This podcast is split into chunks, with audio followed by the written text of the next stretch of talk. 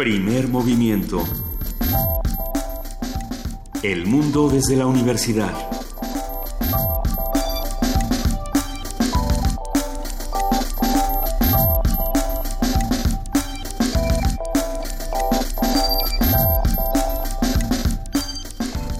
Muy buenos días, son las 7 de la mañana, ya casi con 5 minutos. Hoy es martes, martes 27 de junio y tenemos muchas noticias aquí. Queridísimo Miguel Ángel Quemain, buenos días. Hola Lisa, buenos días, ¿cómo estás? Pues aquí estamos, eh, temas difíciles los que hay que discutir esta mañana. Pues sí, el día, desde el día de ayer todos los medios de comunicación difunden que se, que se halló, finalmente está, hallan en, en Michoacán el cadáver del periodista Salvador Adame. Y bueno, pues la CNDH exige esclarecer el crimen. Eh, es una, es una noticia muy difícil, es un tema muy, muy complejo todo lo que está ocurriendo en Michoacán.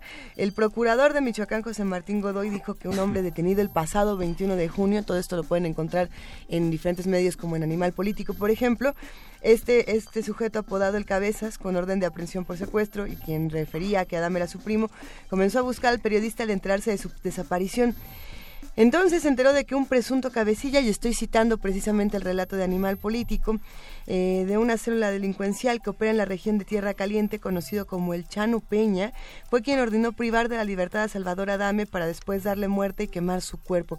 Eh, es, es, una noticia muy dura. El posible móvil del hecho, según esta declaración del Cabezas, esto lo cito del, del procurador Martín Godoy, fue por problemas de tipo personal entre la víctima y el mencionado Chano, lo cual podía tener relación con mensajes identificados en el teléfono de Salvador Adame, donde recibe insultos que lo confrontan, mensajes que siguen siendo investigados.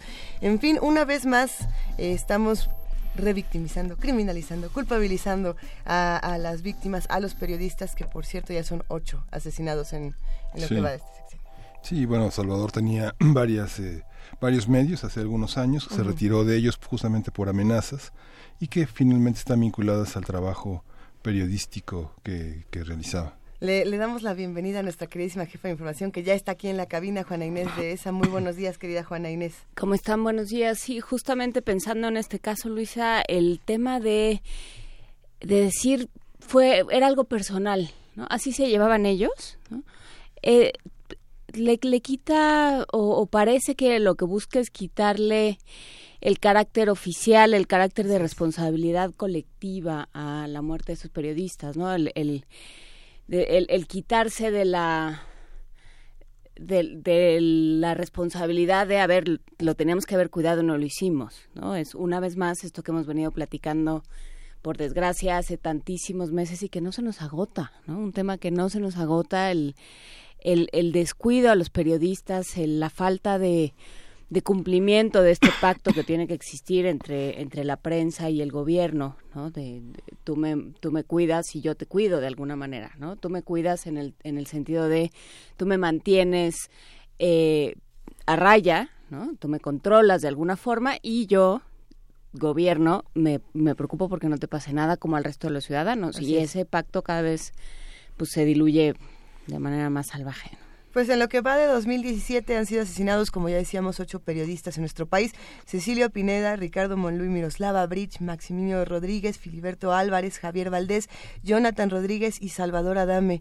Y bueno, pues seguiremos hablando de todo esto a lo largo de este programa, así como de todo lo que ha ocurrido en Culiacán, en Veracruz, en diferentes partes de nuestro país, eh, en Estados Unidos con Donald Trump, que por ahí también hay unas noticias interesantes, algunos triunfos que finalmente se lleva Donald Trump con sus políticas migratorias y, y con lo que decíamos de si Libia, si Yemen. Uh -huh. todo, todo esto lo vamos a ir discutiendo. Y el tema de los medios, que bueno, el gobernador de Nuevo León ayer tuvo un desaguisado bastante fuerte con la gente del norte, que es un ah, que periódico dijo, pues al, que, no les hablo, al, que, ni me al que va a demandar. Sí, pero digamos, va, va, más allá de un capricho, donde hay amenazas del gobernador a, sí. a auditar al periódico de Alejandro Junco por los gastos enormes en, en cuestiones personales de transporte, de, de de exhibición de recursos de, de, este periódico que publicó antier la, la, noticia de que erogaba el gobierno de Jaime Rodríguez Calderón siete millones de pesos en imagen personal y que bueno los amenazó con auditarlos ¿no? y les reprochó que no había derecho de réplica y en ese paquete pues va Milenio, va Televisa, va TV Azteca interesante la relación de algunos gobernadores con los medios. Habría, habría que ver si conseguimos más adelante en el programa el audio del Bronco regañando a, los periodistas y diciendo, pues ahora no les digo nada. Y, se ponen tapón en los oídos y, van a ver, ¿no? Pero, pero el van a ver, pues es una cosa muy delicada aquí en nuestro país. Tenemos un programa interesante esta mañana, martes de salud. Vamos a hablar de cuidado de la piel con el doctor Rodrigo Roldán, responsable de la clínica de oncodermatología de la Facultad de Medicina de la UNAM. A ver qué nos cuenta. Sí, y vamos a hablar de la paz como derecho primordial, de, como un derecho humano, y para eso va a estar Pablo Romo, quien es profesor de transformación positiva de conflictos, que como todos los martes está con nosotros hablando de esta transformación positiva de conflictos. Hablaremos de la violencia en Veracruz en nuestra nota nacional, por supuesto pensando en todos estos homicidios y todos estos crímenes que ocurrieron el pasado fin de semana. Eh, vamos a charlar con Israel Roldán, periodista independiente, que nos contará un poco de qué ha pasado en Veracruz. Y tiene que ver con la ya, ya la legitimación de la ley contra la tortura. Vamos a tener a Andrés Díaz Fernández, quien es un abogado investigador del área de derechos humanos de Fundar, que es un centro de análisis e investigación. Vamos a analizar esta nueva ley. Si el jueves le tocó poesía necesaria a Miguel Ángel Quemain, el viernes a Juana Inés de esa, el lunes me tocó a mí, hoy te vuelve a tocar Miguel Ángel. Hoy me toca. Sí, sí, sí realizamos la cuenta. Claro. Ya lo tienes listo. Listo. Excelente. Pues ahí está, poesía necesaria. Si tienen una recomendación para Miguel Ángel Quemain, recuerden que con el hashtag poesía necesaria en arroba P Movimiento, en diagonal primer movimiento UNAM o llamando por teléfono al 55 36 43 39, lo pueden hacer vamos a tener una mesa. Eh, vamos a conversar con Karen Silva, quien es investigadora del área de justicia de SIDA, que es el Centro de Investigación para el Desarrollo. Vamos a hablar sobre el nuevo sistema penal que ha sido uno de los temas eh, importantes en los últimos meses para la impartición de justicia. Y en los últimos días, la cantidad de, de, cosas que le han achacado al nuevo sistema penal, bueno, es que no podemos, es que claro que suben las cifras de homicidio porque como todo, todos los delincuentes salen a la calle, entonces bueno, habrá que habrá que platicarlo. Vamos a platicarlo, pero por lo pronto ya está en la línea Gastón García Marinozzi, él es periodista y escritor y nos tiene la curaduría musical de esta mañana. ¿Cómo estás, Gastón? Buenos días. Muy buenos días, ¿cómo están? Acá andamos, querido Gastón. Oyendo las, las noticias, así que algunas eh, para nada buenas, ¿no? Pero vamos a intentar eh, poner un poco de, de música, esperando que el momento que llega eh, el querido Romo con su sección, que es de las mejores del programa. Me quedo siempre a esperarla antes de, de, salir. Pero bueno, hoy esta sección casi se está transformando en celebración de cumpleaños de brasileros, pero bueno, parece que es el mes en el que los brasileros más ilustres todos. cumplen años. Así como celebrábamos a Chico Buarque la semana pasada. El día de ayer cumplió 75 años Gilberto Gil, que es uno de los enormes y más grandes también músicos de, de Brasil, el gran socio de, de Caetano Veloso, quienes juntos eh, crean este movimiento que se llamó el tropicalismo, ¿no? Se decía que uno era la cabeza, Caetano, eh, Gilberto Gil era el corazón de, de este movimiento, siempre mucho más eh, emocional, eh, eh, con la sensibilidad flor de piel, siempre más rebelde, eh, y bueno, llega ahora a los 75 años en plena forma, sigue grabando, cantando, girando, es una persona, un personaje muy muy importante en Brasil, fue eh, siempre, siempre muy comprometido con, con causas, sobre todo la del ecologismo, con la izquierda, fue ministro de Lula, lo recordarán, fue ministro de Cultura de, de, Lula, estuvo cinco años, eh, si bien no salió muy contento, pues dice que fue bastante frustrante porque no había podido cambiar demasiadas cosas.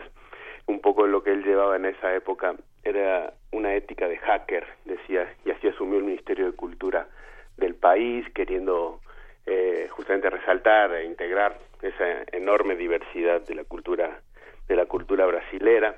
Eh, no fue su, su, primera experiencia política, ya había sido concejal y, y secretario de, de Cultura, ministro de Cultura en, en Bahía, en su ciudad natal.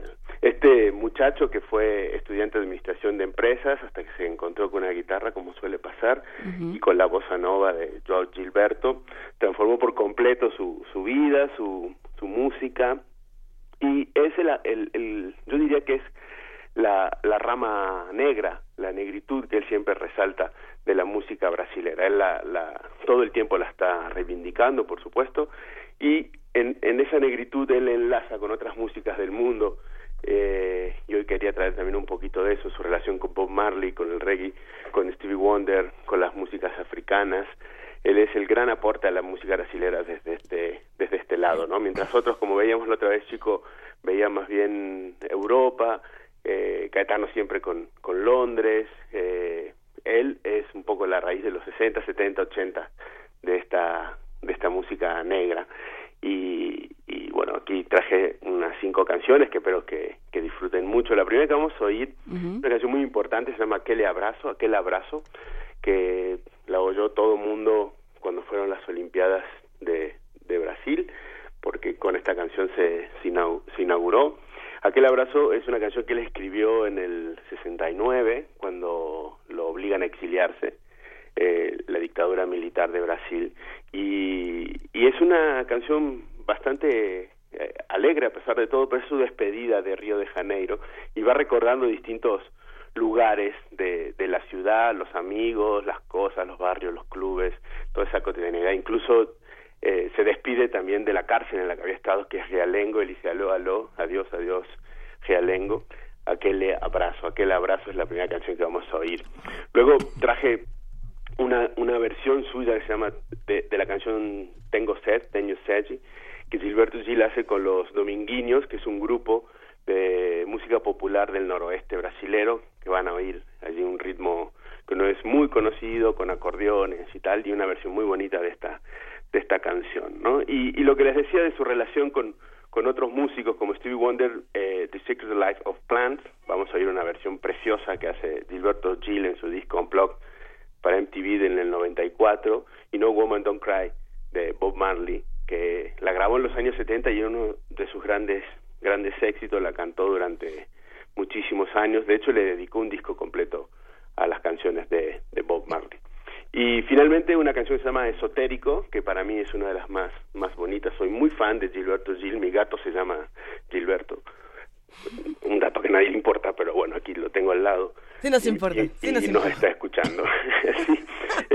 Y esta canción Esotérico es una hermosa canción eh, de amor que aquí eh, la graba junto a dos socias que tuvo durante mucho tiempo, son María Betania y Cal Costa, cuando junto a Caetano Veloso formaban el Cuartetos Bárbaros.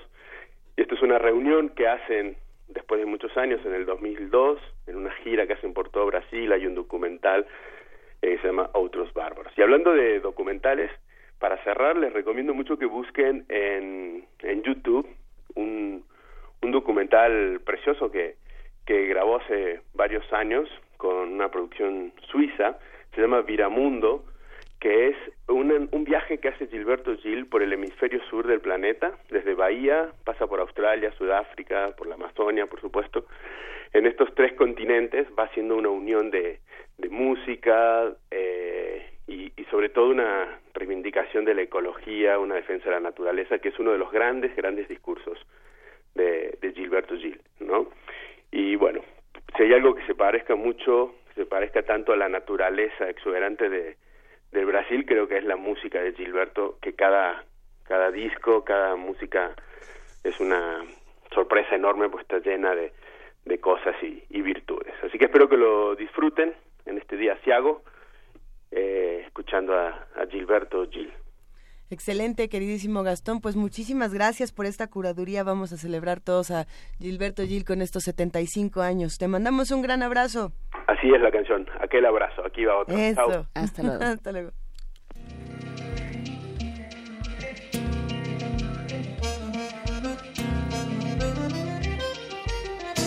O Rio de Janeiro continua lindo.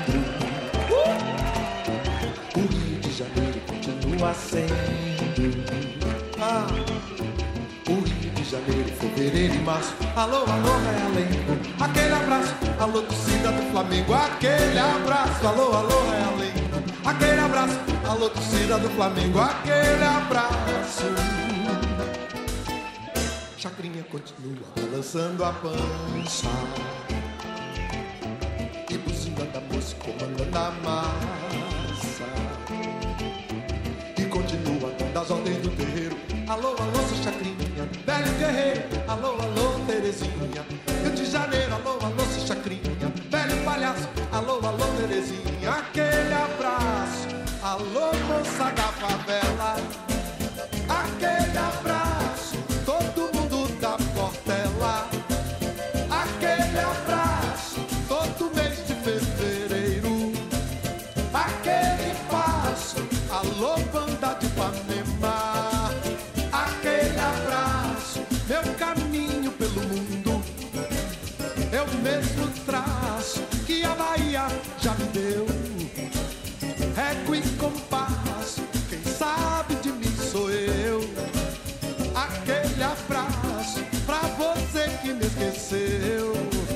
Aquele abraço, alô Rio de Janeiro. Aquele abraço, todo o povo brasileiro. Aquele abraço. O Rio de Janeiro continua lindo. Ah, o Rio de Janeiro continua sendo. Fevereiro e março. Alô, alô, Realengo. Aquele abraço. Alô, torcida do Flamengo.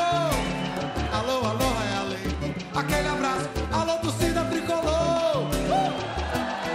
Uh! Mas o Chacrinha continua balançando a pança. Uh! E buzinando a moça, comandando a massa.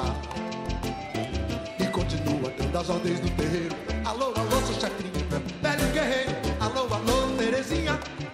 Alô, alô, Terezinha. Rio de Janeiro, alô,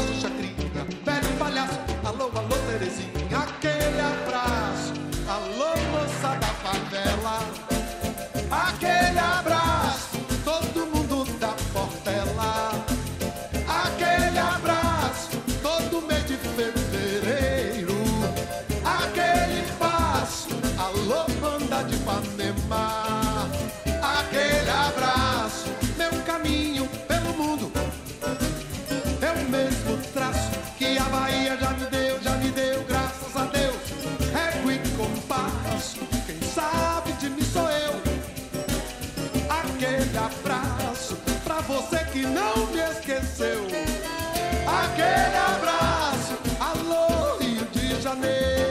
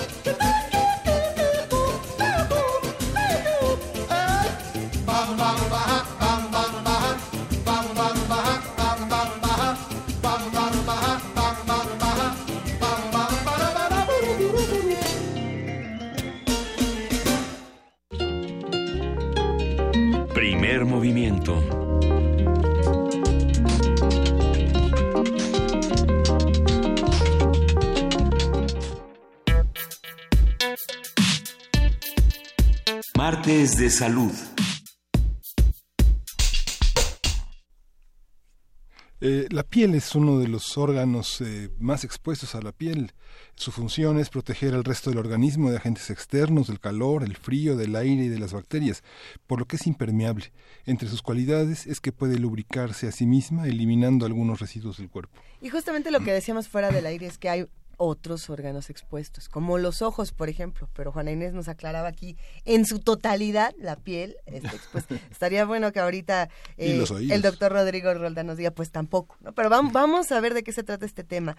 El estado de la piel puede revelar enfermedades internas, por ejemplo, cuando cambia su color o textura, o con la aparición de granos o manchas. Eh, qué, qué cosa. El bienestar de la piel contribuye a la producción de vitamina D, que es fundamental para la salud de huesos y articulaciones. Y hoy está en, el, en la cabina, en el estudio con nosotros, el doctor Rodrigo Roldán, quien es responsable de la Clínica de Oncodermatología de la Facultad de Medicina de la UNAM. Es dermatólogo, egresado en pre y posgrado de la Facultad de Medicina de la UNAM, fellowship en diagnóstico no invasivo de cáncer cutáneo en la unidad de melanoma del Hospital Clinic en Barcelona. Buenos días, Rodrigo Roldán, ¿cómo estás? Gracias Hola por estar Miguel aquí. Ángel, Juana, Luisa, un placer estar con ustedes. Siempre nos pone nerviosos cuando hablamos con expertos en la piel, nuestro propio estado, y empezamos a, a- a estirarnos las mangas y ya no sabemos si estamos bien, si estamos mal. Eh, el cuidado de la piel es una cosa compleja. ¿Qué es, qué es lo que implica? A ver, em, la piel es el órgano más extenso del cuerpo humano y un poco como Ah, decía. Miguel Ángel, eh, afortunadamente en la mayoría de los casos se regula a sí mismo, ¿no? Eh, de entrada diría que por desgracia en temas de salud es el órgano más olvidado, ¿no? O sea, ahorita todo el mundo Sí. se preocupa por la obesidad, la diabetes, el colesterol, en fin, ¿no? Eh, muchísimas más enfermedades, eh, pero la piel y la boca normalmente son así como el dentista y el dermatólogo en último lugar, ¿no? Este, Hasta que ya tenemos la, la piel, digamos, con ronchas o con cosas extrañas, o hasta que ya tenemos los dientes completamente rotos, ¿verdad? Eso es lo que ocurre. ¿Por qué esperamos Sí. tanto? Em, yo creo que mucho tiene que ver justamente con esta capacidad que tienen eh, particularmente la mucosa oral y la piel de regenerarse a sí mismos. Em, en, en términos de cuidado de la piel diría, eh, en realidad requiere cuidados mínimos, ¿no? En realidad muchas veces lo que asumimos que es un cuidado resulta más una agresión, ¿no? O sea, por ejemplo, este, este hábito que tenemos tan arraigado, no sé tampoco de dónde venga, pero el tallarnos la piel cuando nos bañamos, ¿no? Este, que mamá o papá te dicen, te tallas bien las rodillas, no sé qué, ¿no? Y entonces, No, Y en realidad- te la desgastas. exacto, tallar la piel, tallar la piel no es un buen hábito de cuidado de la piel. La piel, en realidad, justamente lo que nos protege, como decía Miguel Ángel, contra virus, hongos, bacterias, etcétera, es una capa de grasa que tenemos todos encima, ¿no? Y entonces cada vez que tú la, la tallas y la friccionas, eh, en realidad lo único que estás provocando es desgastar esa capa de grasa, adelgazarla y facilitar justamente la entrada de microorganismos. Eh, además de que el, mismo estímulo de la fricción pueda provocar eh, pigmentación o cambio de coloración en la piel. Entonces ese es un, ese diría es uno de los primeros hábitos que habría que empezar a cambiar, ¿no? Digo, sí, obviamente si llegas con las rodillas llenas de lodo, pues obviamente te tendrás que tallar, pero no es algo que tengas que hacer, digamos, cotidianamente, ¿no? Ujú. Eh, Sí, te- tenemos, eh, antes de, de muchas mesas siempre tenemos discusiones eh, Que las deberíamos de grabar. de- que deberíamos de grabar entre el equipo y entonces se organizan debates eh, acaloradísimos por lo demás sobre si sacate sí, sacate no, este, está bien que detalles, está mal, qué tipo de jabón.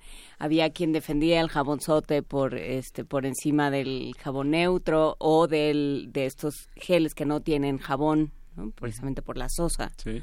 Que contienen y lo, dañino que puede ser para esta membrana eh, que recubre la piel. Todo eso, digamos, sí, son hábitos arraigados, ¿no? La piel se tiene que tallar, este, el jabón debe ser cualquiera, no importa, ¿no? Este, y sobre todo hay una parte que creo que sería interesante eh, atacar, Rodrigo, que es estos mitos de el cuidado de la piel le corresponde a ciertas personas, ¿no? Eso es para mujeres, que se preocupen las mujeres, que es una cosa cosmética Como que, ponerse cremas. que no importa. Ponerse crema, eh, usar ciertos jabones o usar ciertas, ciertos eh, productos para limpiarse en lugar de otros. O sea, ¿cómo, cómo se, ¿qué se debe hacer? ¿Qué- cualquier persona, ¿por qué debe cuidarse la piel y qué debe hacer? Yo creo que lo primero es, debemos cuidarnos la piel justamente por lo que decíamos, es, es la primera barrera de defensa que tenemos contra todo lo que está fuera de nuestro cuerpo humano. ¿no? Es decir, polvo, bacterias, virus, hongos, este, un cuerpo extraño, en fin, cualquier cosa que esté afuera, la piel es la primera barrera de defensa que impide que eso que está afuera penetre al cuerpo, ¿no? Em, en cuanto a cuidados, Juana, eh, sí, efectivamente hay, hay, mucha gente siente que si no usa un jabón que tenga suficiente sosa, ¿no? Y que te deja la piel casi acartonada, ¿no? No se limpió bien, ¿no? Y en realidad, pues otra vez, ese es un mito, ¿no? Una falsedad en realidad justamente el jabón tendría que ser un jabón, idealmente un jabón blanco, no perfumado, eh, y con la menor cantidad de sosa. En ese sentido, por ejemplo, los jabones de bebé suelen ser como la mejor alternativa, ¿no? Este, em, los jabones justamente que vienen de diferentes colores, con diferentes perfumes, etcétera, personas que tienen la piel sensible o dermatitis atópica, a veces justamente el perfume o el colorante pueden ser un estímulo suficiente para que la piel se vuelva a irritar, se vuelva a enfadar y se ponga o se agrave el cuadro eh, de base, ¿no? Eh, ya decíamos que idealmente no se debe de la piel, ¿no? Tampoco esto de bañarnos 30 o 45 minutos ya no es solo un tema ecológico, sino es un tema también de cuidado. O sea, la piel idealmente no debería estar sumergida más de 10 minutos, ¿no? Este, este asunto de, mira, qué curiosidad, ahora tengo los dedos de pasita, no necesariamente es algo bueno. aunque, aunque cuando uno es niño le apasiona. En el, en el contexto de las vacaciones en la alberca, pues probablemente no tenga ningún, o sea, no, no tenga ninguna implicación, ¿no? Pero en términos de, de la regadera o del baño en tina, pues no, no es la mejor no es como de los mejores hábitos. Pero, por ejemplo, se, acercan las vacaciones y, una de estas es la alberca, ¿no? Me quedo 50 minutos en la alberca, hora y media, dos horas hasta que me vuelvo una pasa. Eh, pero muchas personas, y por aquí, si no me equivoco, es refrancito, nos escribían para preguntarnos, por ejemplo, por los bloqueadores solares y, los mitos que hay alrededor de los tantos, eh, los grados V, o, cómo se... el factor de protección que pasan de los 50, 70, 80, 2000, 3000 y que a, partir de cuándo ya es un, mito y en realidad no nos está haciendo nada. Esto también. Ok. Em, diría justamente ahora pensando en las vacaciones, ¿no? Em, lo primero que hay que tener claro es que el bloqueador solar, independientemente de la marca o el factor, eh, factor de protección solar que utilices, las sustancias que tiene que protegen tu piel solo están estables y activas un máximo de 3 o 4 horas. Con lo cual, si tú vas a permanecer más tiempo expuesto al sol o nadando, etcétera, lo ideal es que eh, cada tres o cuatro horas te estés volviendo a aplicar el protector solar. Em, yo les explico que todos funcionan, ¿no? aquí simplemente es un tema de, a ver, vamos a tratar de poner un ejemplo muy simple, ¿no? Si puedes viajar en, en yo qué sé, en, en, un coche viejito, antiguo, o puedes viajar en una limusín, ¿qué prefieres? ¿no? Yo creo que la mayoría prefiere ir en un coche más nuevo, más cómodo, más amplio, etcétera, ¿no? Lo mismo pasa con los bloqueadores solares, o sea, el que compres en el supermercado es, es, bueno. pero el que compres en farmacia, que seguramente también será más caro, seguramente también es mejor. En cuanto al factor de protección solar, lo que está recomendado es que sea como mínimo de 30, como mínimo de 30, ¿ok? Cualquier cosa por debajo de eso en realidad es que no te está protegiendo, ¿ok? Eh, y sí sabemos que obviamente a mayor factor de protección, pues mayor protección contra los efectos nocivos del sol. El sol tiene efectos buenos, como ya decía en el principio, eh, nos ayuda a sintetizar vitamina D. Ahora, dicho esto, habría que entender que eso no implica que yo me tenga que salir a media mañana con el torso desnudo a caminar por la ciudad, ¿no? O sea, en realidad con que tenga expuesta la cara y el dorso de las manos es más que suficiente. Y 10 minutos de sol, 10 minutos de sol, es toda la cantidad de sol que necesito para sintetizar toda la cantidad de vitamina C que de vitamina D que necesita mi cuerpo. Con lo cual, esta idea tampoco de irme en vacaciones a tostar como lagartija, eh, en términos de cuidado de salud de la piel no es el hábito más sano. En realidad no existe tal cosa como un bronceado sano.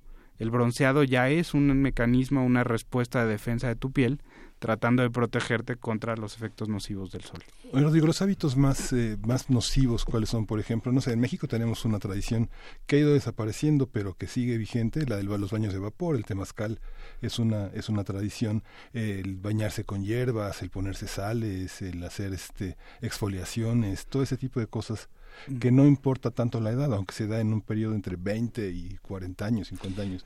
En, en general, estas cosas, mientras no tengas piel sensible, ¿no? O sea, una piel que fácilmente se irrite, ¿no? O, enfermedades como dermatitis atópica que justamente si se pudieran llegar a empeorar con el contacto con las hierbas o cosas de estas, en realidad tampoco es que sea tan grave, ¿no? Eh, decíamos, la piel básicamente se autorregula, entonces requiere un cuidado mínimo, ¿no? O sea, un aseo suave, ¿no? Este, justamente personas que tiendan a tener piel seca sí necesitarán utilizar una crema hidratante.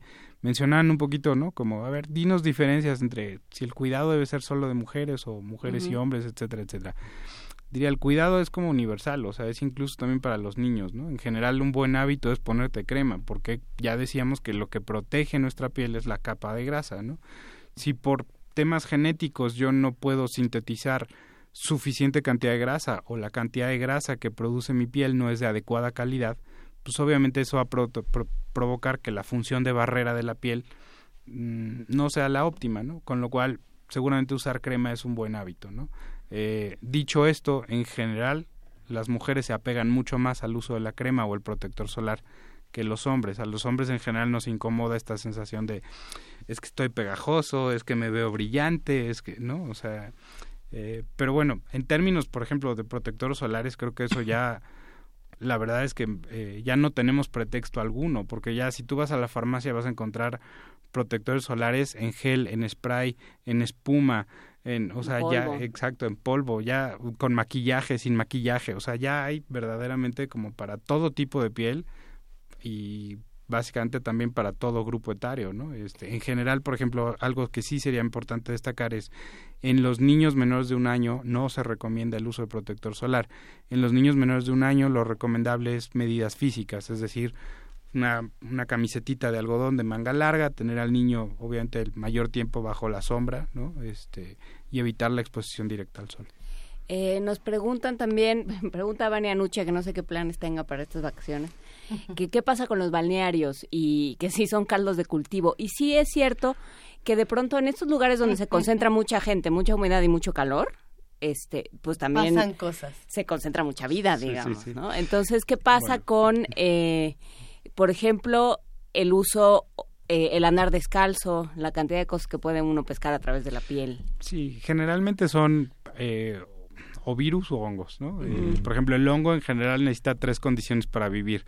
Em, calor, oscuridad, oscuridad y humedad, ¿no? Por eso, por ejemplo, en los... O sea, los dedos de los pies. El dedo del pie o el pañal, ¿no? O sea, tú ves la dermatitis del pañal es muy frecuente porque un hongo que todos tenemos en la piel que se llama cándida prolifera porque debajo del pañal encuentra oscuridad, calor y humedad, ¿no? Entonces, Se pues, siente muy bien. Exactamente, él dice, aquí hago fiesta, ¿no? este, El andar descalzo, pues justamente no falla, ¿no? Típico que, es que seguro lo pesqué en el hotel o en el, gimnasio, no sé qué, ¿no? Este, Y luego estás con verrugas en las plantas de los pies, el ojo, famoso ojo de pescado, ¿no? Este, Finalmente son virus o cosas que justamente permean o atraviesan la piel, porque esa función de barrera por determinada circunstancia estaba deficiente, ¿no? Este, en ese sentido diría que eh, bueno, no pasa nada con ir al balneario, siempre y cuando pues tomes medidas de precaución suficientes, ¿no? Llevar chanclas. Llevar chanclas, idealmente en cuanto salgas del agua, ¿no? Este, digamos comunitaria, pues te des un buen baño, te pongas crema, este, etcétera, ¿no? Pero pero no es que sea, digamos, propiamente una conducta de riesgo como tal te limpies entre los dedos de los pies. Apliques talco. Rodrigo, ¿qué, enfermedades eh, tenemos en México? ¿Cuál es la prevalencia y cuáles compartimos? ¿Cuáles son exclusivas un poco de nosotros, eh, los mexicanos, a pesar de la diversidad geográfica que hay de, no sé, de Tijuana a Mérida? Eh, ¿Cuáles serían las más prevalentes entre, mm. nosotros? Mm. Y las que compartimos. En el tema de la piel... Eh, es extenso. Por ejemplo, obviamente las, las enfermedades infectocontagiosas siguen siendo un, problema importante. Em, obviamente tenemos, eh, eh, por un tema diría histórico, ¿no? finalmente México históricamente fue avasallado y aplastado por los españoles, luego tuvimos un emperador francés, el ferrocarril lo trajeron los ingleses, entonces el tema este del cabello oscuro y los ojos oscuros, eh, que muchas veces pensamos que es como un factor de protección, ¿no? En realidad como tal no lo constituye, porque genéticamente todos en primero o segundo grado tenemos genes europeos, ¿no? Entonces, por ejemplo, enfermedades como eh, dermatitis atópica, alergia al sol, este, justamente la susceptibilidad de desarrollar cáncer cutáneo, pues están presentes y determinadas de forma genética. Entonces, el hecho de, de la apariencia de cómo es tu piel no necesariamente implica que genéticamente tu piel sea absolutamente funcional o, protectora. Em, e, enfermedades de la piel decían, por ejemplo, probablemente una de las más prevalentes es la onicomicosis, ¿no? la, infección por hongos en las uñas, ¿no?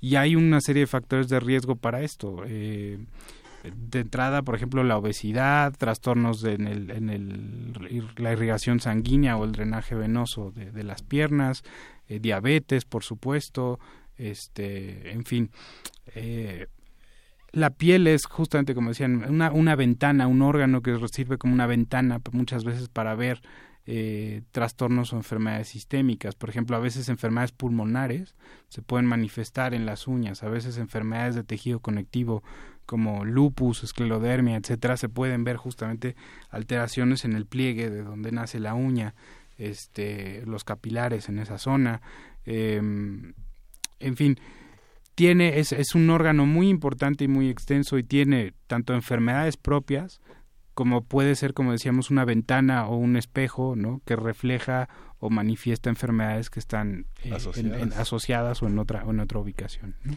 Tenemos algunas preguntas de los radioescuchas ya para ir cerrando esta conversación. Varios nos preguntan eh, si sacate o no sacate. Ya habíamos dicho que no sacate. No sacate. Sacate, sacate. para el traste sucio, el piso que esté enlodado, este, pero la piel no. Sacate no. A ver, por acá también nos hacían otra pregunta. Eh, nos hablaban también de, de, los de los bloqueadores solares. Ya tocamos este tema. También por aquí nos hablaban de, de los balnearios de los vapores de Nera Huastepec. También ya tocamos este tema.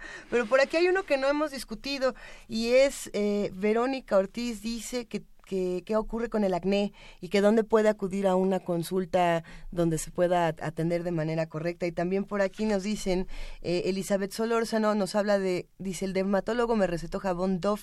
¿Tiene algún beneficio los jabones más caros? Discutíamos que no, pero a ver, aquí quedan estas dos preguntas. A ver, respecto al acné, em, el acné pues obviamente depende mucho de la edad de presentación. ¿no? Aquí dice 17 años es la edad de... el acné en el adolescente es en realidad como tal estrictamente no deberíamos considerarlo una enfermedad en el sentido de que finalmente son manifestaciones en la piel de todos los cambios hormonales que están haciendo o provocando esa transición del niño en adulto o de la niña en mujer, ¿no? Así como crece la masa muscular y los huesos, etcétera, pues todos esos factores de crecimiento que provocan que haya esa transición también estimulan las glándulas que producen grasa en la piel y entonces estas empiezan a trabajar de más, producen más grasa el, lo que no cambia es el tamaño del, del, poro en la piel, con lo cual esa grasa no se puede liberar y se obstruye. Al obstruirse, resulta que tenemos ciertas bacterias en la piel, como el Propinebacterium acnes, que come grasa. Entonces de pronto es como si tuviera un manjar ahí servido, ¿no? Y entonces empieza a proliferar, no porque estemos infectados, sino porque él tiene mucho para comer y ya vive con nosotros, ¿no? Entonces, el acné como tal depende mucho. Por ejemplo, en mujeres arriba de los 25 años casi siempre está relacionado más bien con un trastorno eh, hormonal, ¿no? Y no propiamente un defecto o, una enfermedad de la piel. Eh, ¿Dónde puede acudir a consulta? Yo diría, bueno, afortunadamente en ese sentido sí, la, la, Secretaría de Salud cuenta con hospitales públicos que tienen extraordinarios servicios de dermatología eh, el Hospital General de México, el Hospital Gia González, eh, el gobierno de la Ciudad de México tiene el, el, Centro Dermatológico La Isla de la Pascua. ¿Esto quiere decir eh, que nuestros sistemas de salud sí se interesan por los temas de la piel? Uy. Em, sí, sí se interesan, pero me parece que a pesar de que hay interés, sigue habiendo carencias importantes, ¿no? Eh, en el sentido, pues ya decíamos, la piel es el órgano olvidado, ¿no? Y, y, si lo olvidamos todos nosotros en general en su cuidado, pues lo mismo pasa en términos de políticas públicas, ¿no? ¿Cuáles son? Este, ¿Cuáles son las carencias principales? Pues yo te diría, por ejemplo, tal vez también porque es mi, mi, mi tema de interés, pero en el tema de cáncer de piel yo te preguntaría, por ejemplo, tan solo ponte a pensar, o al, el día de hoy, ¿no? ¿Cuántas escuelas públicas hay en, en, ya no, no imaginemos en el país, en Ciudad de México? ¿Cuántas escuelas públicas hay en Ciudad de México? ¿Cuántas de estas fomentan el hábito de que los niños antes de salir a recreo se pongan protector solar? ¿O cuántas fomentan que haya zonas techadas o les expliquen a los niños la importancia de buscar la sombra? ¿no? El sol progresivamente todos los días de nuestra vida, desde el primer día de vida, va dañando nuestra piel. ¿no? En general, por eso los primeros 20 años solemos tener una piel tersa, suave, sin manchas, sin arrugas, sin nada. pero ese daño acumulado por el sol llega un momento en que se manifiesta y de pronto un día te ves al espejo y dices, eso no estaba, esa mancha, esa arruga, ¿no? Eso no estaba. Finalmente esa flacidez, eh, eh, esa mancha, en fin, todo eso va siendo manifestación del daño acumulativo ocasionado por el sol en la piel y eventualmente, pues obviamente si se agrega, si el daño es exagerado o si hay susceptibilidad genética, pues pueda dar lugar a la aparición de cáncer cutáneo propiamente.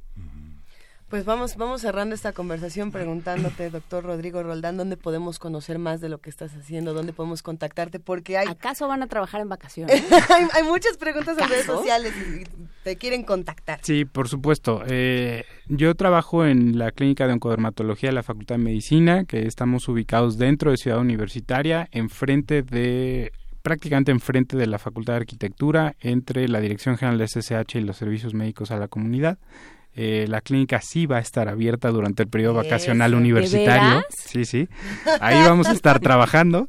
Eh, y bueno, eh, lo único que tienen que hacer para acudir, estamos abiertos a todo el público. La clínica está centrada en prevención, diagnóstico y tratamiento oportuno de cáncer de piel. Sin embargo, podemos orientar o ayudar a la gente con cualquier trastorno cutáneo, cualquier enfermedad de la piel. Eh, muchas veces no lo resolveremos nosotros, pero les podremos ayudar un poco en el manejo inicial y derivarlos a un sitio donde puedan recibir la, atención que merecen. Eh, pero tenemos que ser universitarios para poder acceder. No, no, no, está abierta a todo el público, está abierta a todo el público. Este, no, no es necesario ser universitario. Si hay universitario, eh, hay una ventaja en cuanto al al costo, pero sería la única vez. O sea, tenemos costos preferenciales para personas adultos mayores con su credencial de línea PAM, eh, personas que vengan derivadas de instituciones públicas de salud o eh, que pertenezcan a la comunidad universitaria. Eh, y lo único que tienen que hacer es llamar y agendar su programar su cita por teléfono. Los teléfonos de la clínica son 5622 0067 o el conmutador de la universidad 5623-2300, extensión 41624 o 41625. Venga, Rodrigo Roldán, doctor Rodrigo Roldán, responsable de la Clínica de Oncodermatología de la Facultad de Medicina de la UNAM. Un verdadero placer y, muy buena charla. Ya tenemos comezón todos. Pero al, contrario. Este... ya nos empezamos a encontrar una mancha que no habíamos Sí, no, bueno, ya, qué nervios. Gracias. Ya nadie se quiere bañar, ya nadie quiere nada. Primer movimiento. Hacemos comunidad.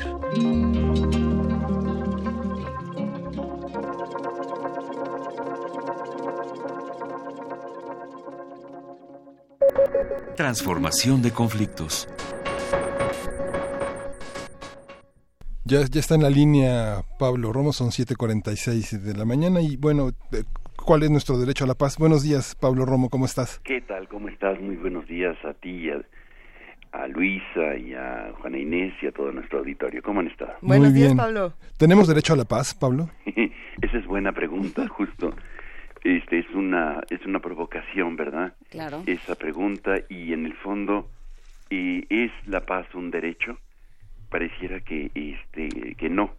Sin embargo, eh, en las declaraciones desde la inspiración de de la carta que fundan las Naciones Unidas y que digamos es el principio de una de un desarrollo de los derechos humanos la paz siempre ha sido digamos el pretexto para que se pueda construir eh, los otros derechos. Sin embargo la paz en sí misma como como algo anhelado no existe como tal. Existe más bien desde la perspectiva que en alguna ocasión ya habíamos abordado que era desde la ausencia de la guerra. Sin embargo, la construcción de la paz se hace en la imbricación o en, la, los derechos síntesis, como le llaman algunos expertos, en el conjunto de los derechos que se van tejiendo y, van procurando no solamente la ausencia de la guerra, sino la construcción de, eh, una cesta de derechos que van a recibir una sociedad nueva. Y en este sentido, yo creo que lo que acaba de suceder en Cancún, en la OEA, nos deja mucho eh, que reflexionar sobre eh, los países que van a votar para que eh, la paz sea un derecho. Y, y, para todos nos deja muy claro también esta votación de la 47 reunión de la OEA y la primera vez que se reúne en, México, que este que la paz como derecho no va a venir de la votación de los países, eh, porque eh, dependerá de las presiones que tengan o no.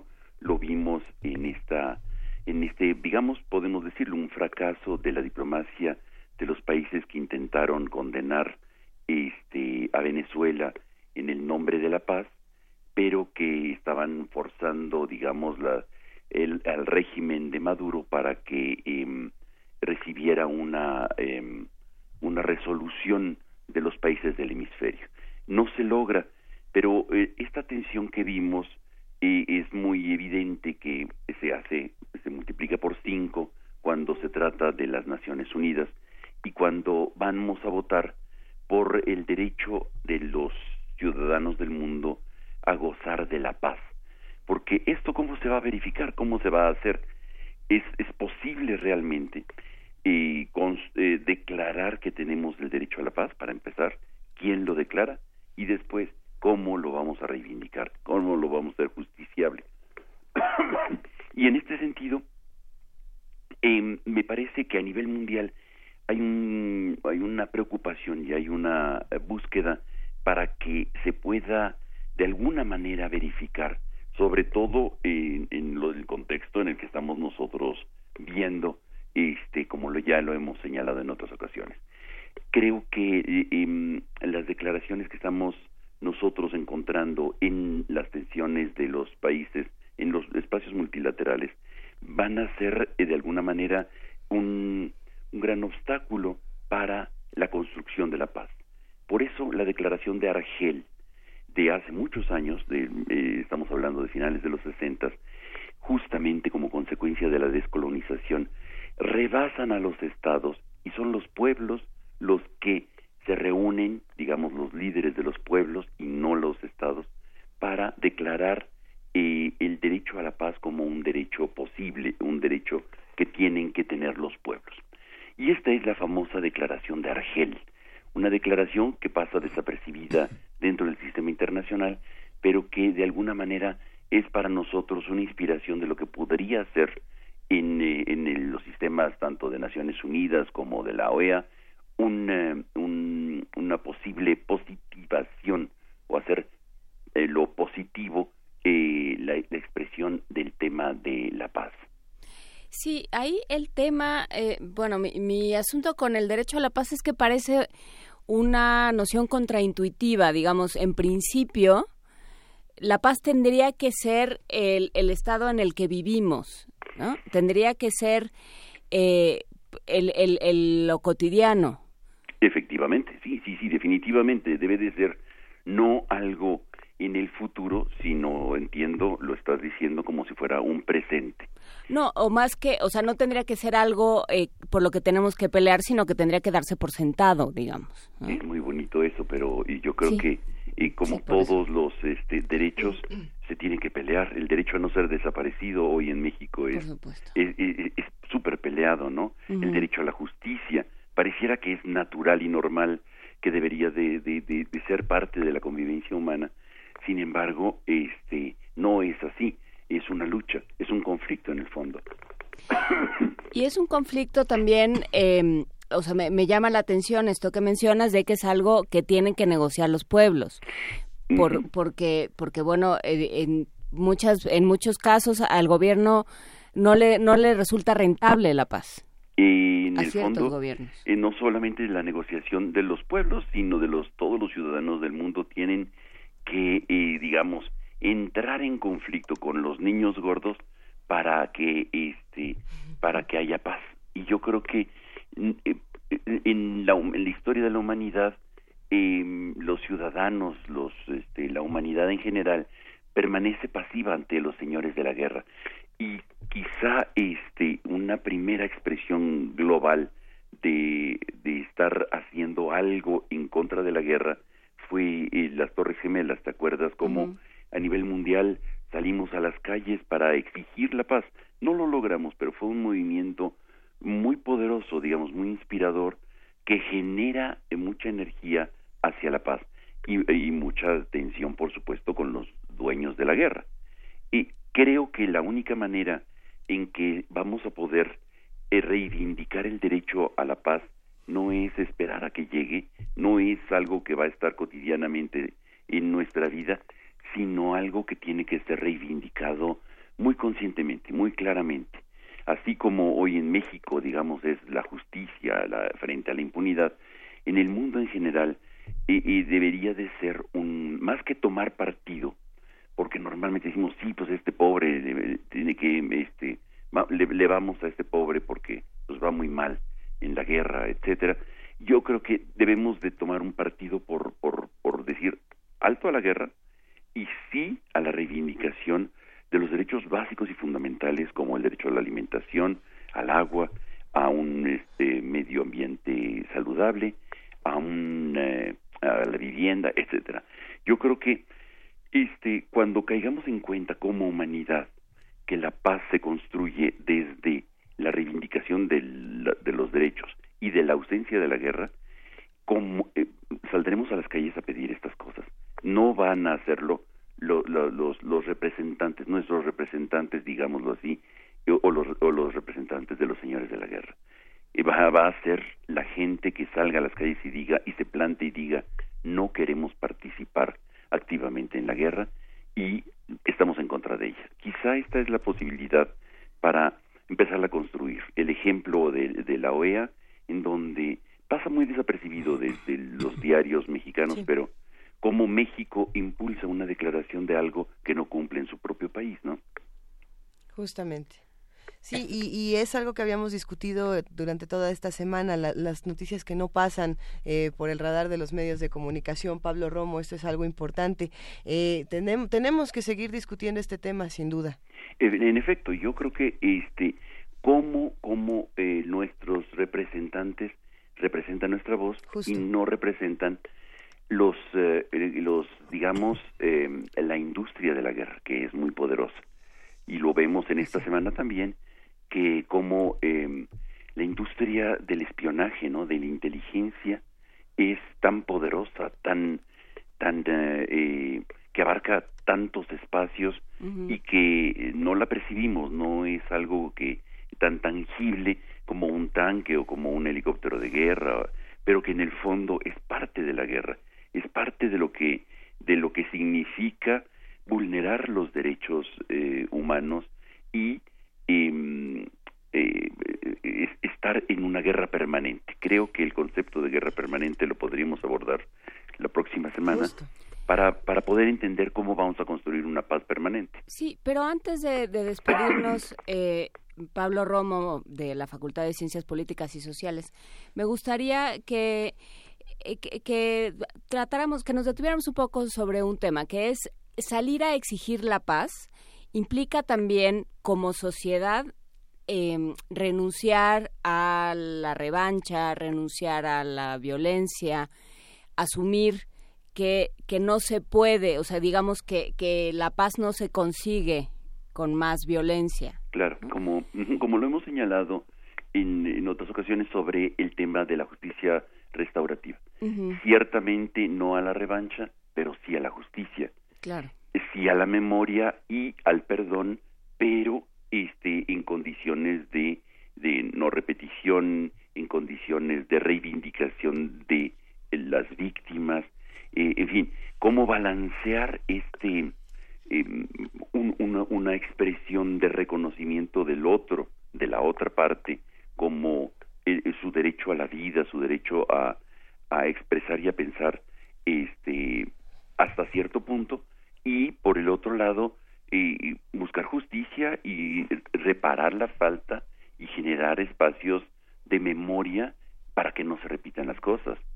Sí, pero no desde un desde, desde un ánimo sanguinario, pues, ¿no? O sea, no desde te voy a hacer pagar por lo que me hiciste. Y es muy doloroso ver, por ejemplo, lo estamos viendo, platicamos hace como un mes y medio de pues del proceso de paz en Colombia, ¿no? Mm, Creo que están trabajando mucho en ese sentido y no falta algún extremista de algún lado que que odie esa, esa esos acuerdos y se ponga en contrario a estas a este proceso complejo de paz y ponen la bomba, ¿no? La pusieron el otro día, una bomba matando gente, niños y demás, como para boicotear el proceso de, de, de reconciliación, decir no es posible generar ni perdón ni olvido, ¿no?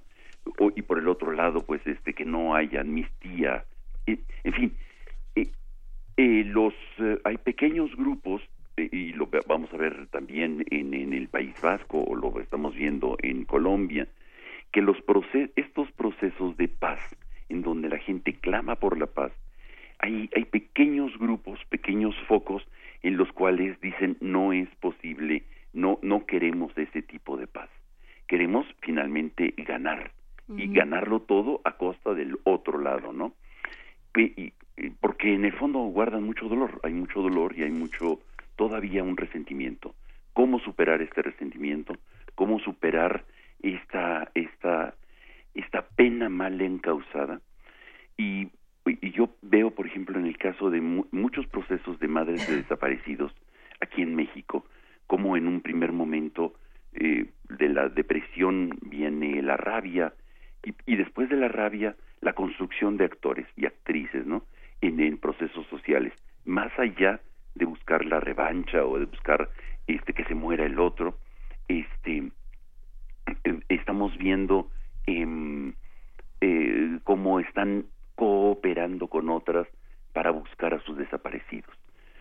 Creo que, eh, eh, que creo que sí hay ejemplos, muchos ejemplos de gente que pasa de este proceso doloroso a un proceso de gran maduración para y de gran madurez interna para poder no estar clamando por la, la revancha, por la venganza, por el por el ojo por ojo, sino por construir juntos una nueva relación eh, mucho menos eh, asimétrica y mucho más en función de un futuro eh, en donde incluya a todos.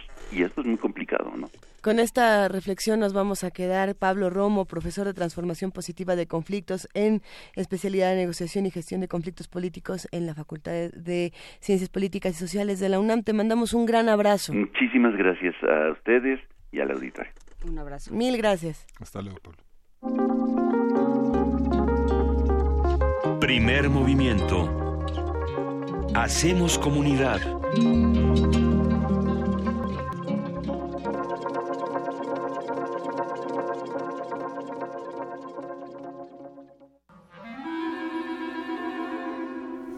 Testimonio de oídas.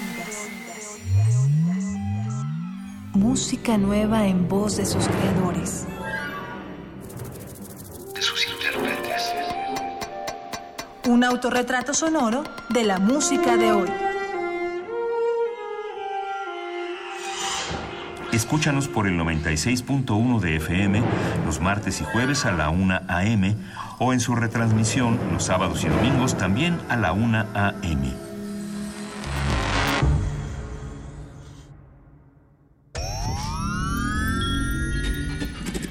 Frasquitos de gel desinfectante, ocho, siete antibióticos, cinco cuatro caldos de cultivo, dos compostas, un invernadero sonoro. En este ambiente se experimenta la nueva música en compañía de sus creadores. Cultivo de hercios, frescura en la flora musical. Lunes y jueves, 21 horas, por el 96.1 de FM. Radio UNAM.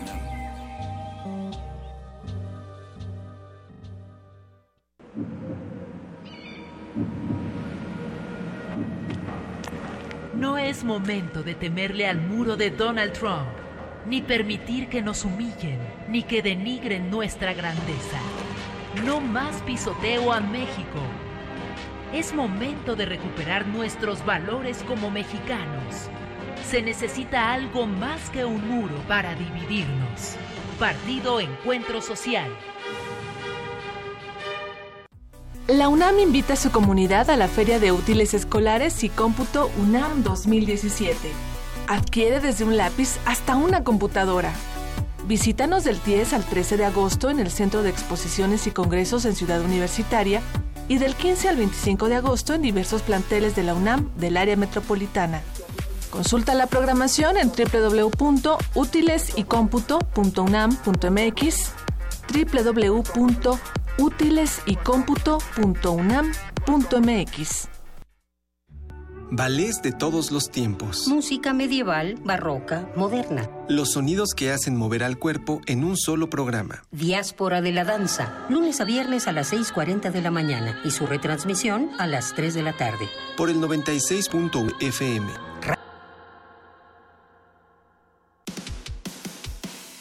Dejar huella en cada aula de la UNAM es un deber de un verdadero Puma. Deja tu huella y apoya Fundación UNAM a de cara a miles de universitarios. Súmate 5340-0904 o en www.funam.mx. Contigo hacemos posible lo imposible. Búscanos en redes sociales, en Facebook como Primer Movimiento UNAM y en Twitter como P Movimiento o escríbenos un correo a primermovimientounam@gmail.com. Hagamos comunidad.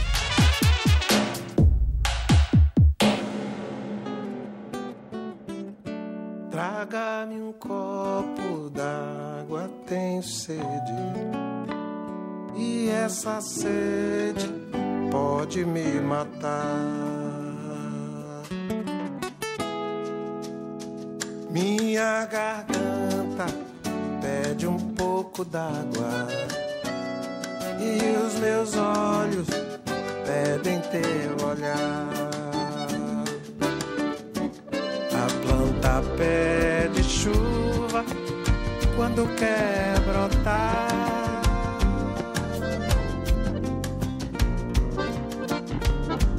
O céu logo escurece quando vai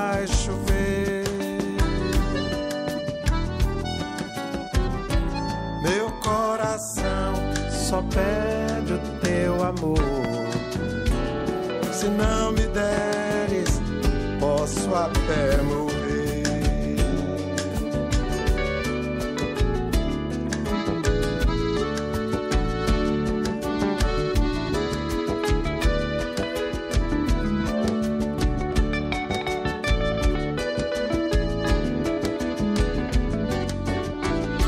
Traga-me um copo tenho sede. E essa sede pode me matar. Minha garganta pede um pouco d'água. E os meus olhos pedem teu olhar. A planta pede chuva quando quer brotar.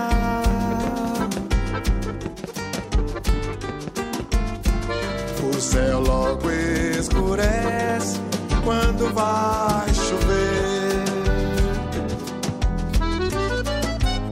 Meu coração só pede o teu amor. Se não me deres, posso até morrer.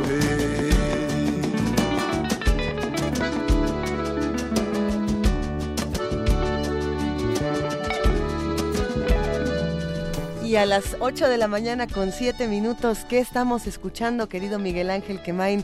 Esta maravilla de Gilberto Gil, de Gilberto Gil. Gil- Gilberto, Gilberto Gil y los Dominguiños. Tengo sed. Es una versión con los Dominguiños, una banda de Bahía, la música popular con acordeón del noreste de Brasil. Y bueno, pues le mandamos un gran abrazo a Gastón García, quien es el curador musical de todos los martes y nos trae música latinoamericana, en este caso música brasileña.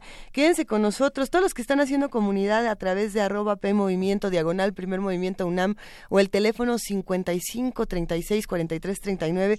A, a todos les mandamos un abrazo y sí, vamos a seguir compartiendo el contacto del doctor Rodrigo Roldán, que todos nos preguntan eh, eh, diferentes cosas de la piel, padecimientos. Seguimos aquí con un poco de, de roña, pero bueno, Pablo Romo nos la quita siempre que Sí. hablamos de resolución de conflictos, Miguel Ángel. Sí, quien, quien tenga interés en hacer una cita en la clínica dermatológica de la Facultad de Medicina de la UNAM puede llamar al 55 22 00 67 y poner, exponer todo su tejido cutáneo en manos de nuestros médicos universitarios. Y bueno, pues seguiremos a lo mejor con, con diferentes padecimientos, comezones y demás, porque la nota nacional pues no nos tiene nada tranquilos. Vamos a escuchar de qué se trata. Nota nacional.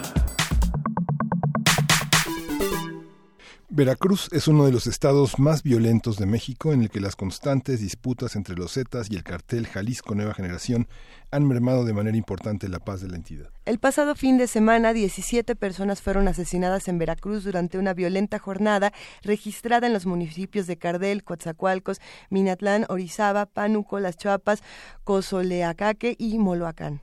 Entre las víctimas se encuentran dos policías federales, incluido el coordinador estatal de la Policía Federal, Camilo Castañé, y una familia de seis personas, incluyendo a cuatro menores. Y bueno, Miguel Ángel Yunes, gobernador de la entidad, calificó como bestias, cobardes, esta es una cita, a los responsables de estas matanzas y aseguró, continúa, no vamos a permitir que la delincuencia organizada mande en Veracruz. Vamos a hacer un análisis de lo ocurrido este fin de semana, cómo se explica, cómo se articula con el resto de lo sucedido en la entidad y en el país. Y bueno, se une a la conversación Israel Roldán, con quien ya hemos conversado. Él es un periodista independiente, colabora para Animal Político y es presidente de la Asociación Civil Polígrafo Verificación del Discurso Público. Gracias Israel por esta participación en primer movimiento. ¿Cómo estás? Muy buenos días, Miguel Ángel, Luisa, Juana, todos allá en la mesa. Muy bien. Para, un gusto escucharte. Sí, sí, para, para, un periodista es difícil tener una cobertura, un, un, un, panorama de lo que pasa en municipios en ocasiones tan distantes y, eh, y, y, fue una este fue una avalancha de acontecimientos en la semana pasada y en este fin de semana. ¿Cómo entenderlo? ¿Cómo se reflejó en los medios de Veracruz? ¿Y cómo piensas que tiene esa, esa ese impacto en los medios nacionales de Israel? Pues mira, primero, como, como bien lo dices, complicado hacer este tipo de cobertura cuando ocurren hechos violentos, digamos, en estos municipios muy al sur, casi en los límites con Villahermosa, Tabasco, con Tabasco, como Coatzacoalcos, Minatitlán y Las Chuapas. Eso por un lado. Hechos muy, muy violentos. Has hecho referencia al caso de Coatzacoalcos, en donde una familia entera, seis integrantes, fueron asesinados por eh, sujetos armados, entre esta familia de seis personas, cuatro menores de edad, y al mismo tiempo ocurren también hechos violentos en municipios como Pánuco, por decirte algo, que están ya bien al norte del estado de Veracruz, casi para hacer límites con eh, eh, Tamaulipas. Al mismo tiempo, hechos también violentos como el de los jefes, los mandos de la Policía Federal en Cardel y en Orizaba, bueno, pues todo complica, por supuesto, una cobertura. Sin embargo, eh, como en muchos eh, sitios del país, me parece, los periodistas, los medios están eh, haciendo este, este tipo de coberturas eh, con una condición de pues de colaboraciones, ¿no? Ahora es bien complicado hacer eh, periodismo pues como se, se, se tenía acostumbrado, ¿no? De una manera aislada, en donde un solo periodista hacía cobertura, pues ahora es bien complicado. Entonces, a partir de eso, lo que están haciendo los medios, los periodistas, es organizarse y, bueno, eh, estar, por supuesto, como decimos en el argot, un poco rebotando toda esta información y en algunos casos, por supuesto, que se tiene que hacer, pues chequeándola, verificándola para entonces eh, poder ya eh, divulgar esta información. Es complicado por la cuestión de la distancia, pero bueno, al final se está haciendo y creo que se está haciendo de una manera medianamente eh, responsable. Israel, ¿y dónde queda Yunes en, en una discusión como esta, pensando en esto que, que, decía de que en 60 días, durante su campaña, ¿no? En 60 días voy a acabar con, con la inseguridad y bueno, pues ya van unos cuantos siete meses y, y las cosas solamente se están poniendo más difíciles. Pues mira, eh, yo tenía pensado iniciar el, el, mi participación en la mesa de análisis con esto que a, a, lo que hacías referencia en el mensaje que ha divulgado el gobernador Miguel Ángel Yunes uh -huh. el mismo sábado en el lugar del sitio en donde fue eh, victimado eh, Castañé, el jefe de la Policía Federal acá en Veracruz. Él advertía que no se va a permitir que la delincuencia se apodere de las calles de Veracruz. La pregunta es, ¿cómo le van a hacer? Claro. ¿No? Porque en principio, durante la campaña, ustedes recordarán que una de las cartas, digámoslo así, fuertes con las que presumía su candidatura en ese momento el, el abanderado del PAN, PRD, Miguel Ángel Yunes Linares, es que eh, parte de su actividad en la función pública la había desempeñado en cargos que tenían que ver con seguridad, entonces era un poco como la eh, pretensión del entonces candidato del PAN PRD a la gubernatura de Veracruz. En ese momento anunciaba la eh, utilización, la adopción de tecnología de primer mundo, drones que iban a seguir a los delincuentes. Recordarán inclusive hay un spot en donde él hacía uso de las tecnologías de la información y la comunicación para seguir vehículos presuntos delincuentes, pues nada de eso está ocurriendo después de siete meses en que ha asumido la titularidad del Poder Ejecutivo de Veracruz. Ahora, eh, cosa eh, diferente a lo que se comprometió en la campaña, lo que vemos es la búsqueda de presuntos delincuentes, permítanme la expresión al estilo de del viejo oeste, ¿no?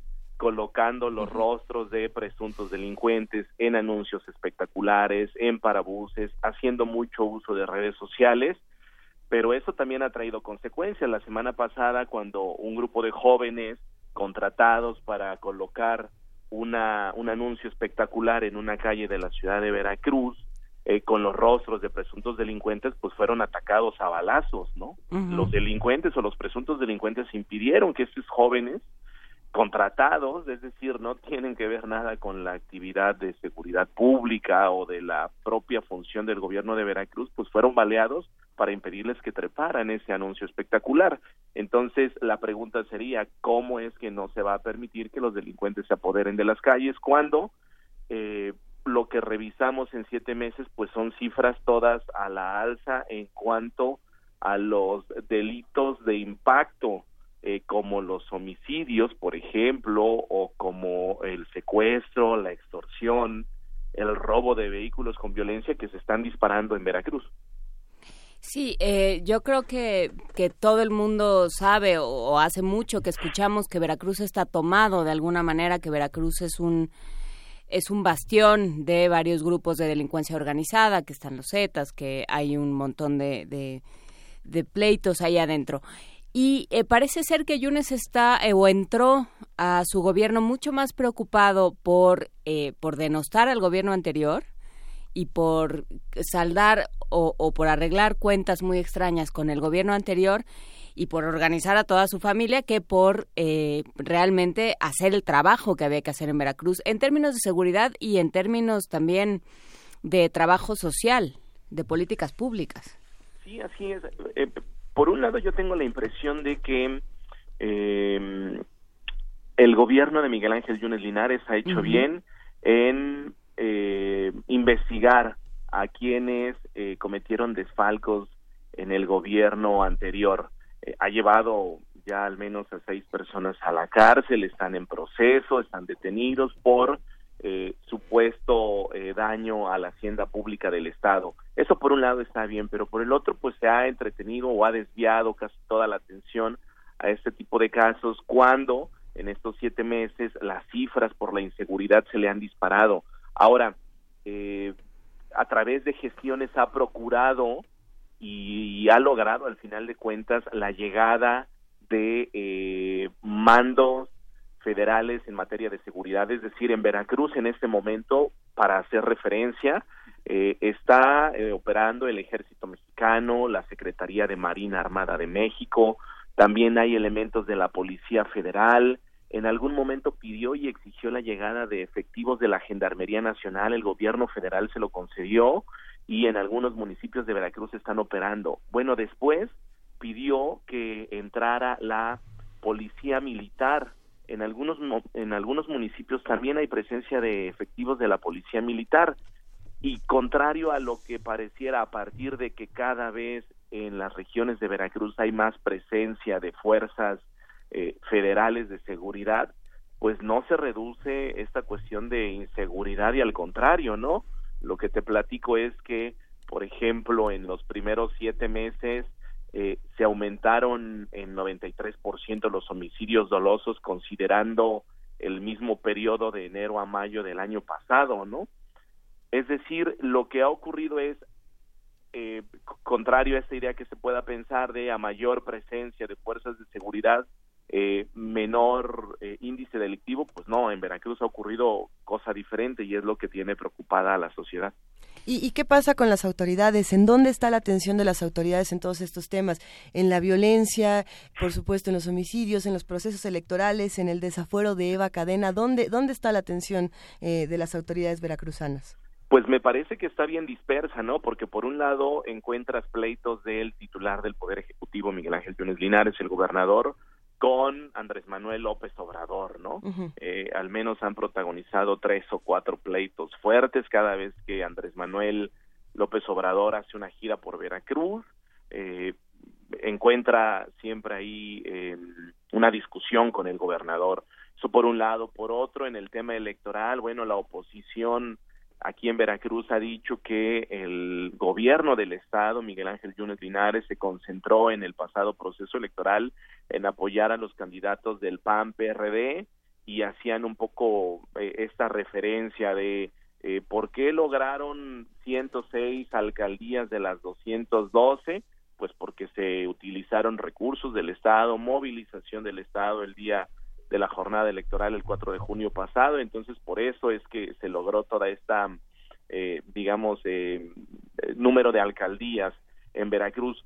Eh, también está en otros temas, en buscarle todavía algunos asuntos al gobierno de Fidel Herrera, a las bodegas de la esposa de Javier Duarte, la señora Karime Macías, es decir, eh, parece que el gobierno de Veracruz está disperso en muchos temas y cuando ocurren estas situaciones como la del fin de semana en Veracruz, le entra con anuncios espectaculares, la oposición ha dicho que se trata, y, hago referencia a la oposición porque el término que le han puesto es bravuconadas, mensajes llenas de bravuconadas, así lo han dicho, ¿no? En el que se amenaza y se dice que la delincuencia no va a corromper a las instituciones de Veracruz, pero pues no está ocurriendo nada en cuanto a resultados. Pues eh, no parece no parece que las cosas estén muy bien y no parece tampoco que, eh, que el gobierno vaya a recuperar el rumbo porque eso ya Luisa lo, lo decía no tiene varios meses y, y bueno parece que, que, de lo que menos se ocupan es de, de, las enormes carencias de Veracruz. O sea me estoy repitiendo pero es que justamente ese ese es el tema no o sea se está el gobierno de Veracruz se está viendo hacia los medios. ¿Cómo, cómo, qué, es lo que pasa con, con, los medios? ¿Qué es lo que pasa con esta guerra mediática que están librando diferentes actores del gobierno de Veracruz en los medios, Israel Roldán? ¿Es, percepción o, tú lo ves también? No, a mí me parece que, que, que, que, la política que más está impulsando acá en Veracruz es la política mediática, es decir, quien gana presencia en los medios. Y creo que hay un problema en particular que está provocando esto y es que no se han parado los procesos electorales en Veracruz. Es decir, el año pasado tuvimos una elección local en donde resultó ganador Miguel Ángel Yunes Linares. Desde ese momento comenzó un poco la parte esta de promoverse aún sin ser gobernador. En diciembre asume la titularidad del Poder Ejecutivo. Eh, se vino ya y ya pasamos esta, este proceso electoral también y en octubre comenzamos el otro. Hay que recordar que en esta ocasión el gobernador de Veracruz durará solamente un periodo de dos años para empatar eh, las elecciones con la federal.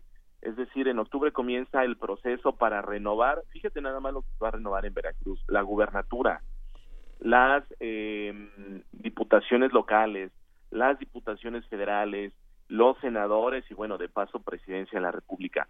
Es decir, que estamos subidos, eh, eh, estamos arriba de el tema electoral, pues casi en todos los momentos, ¿no?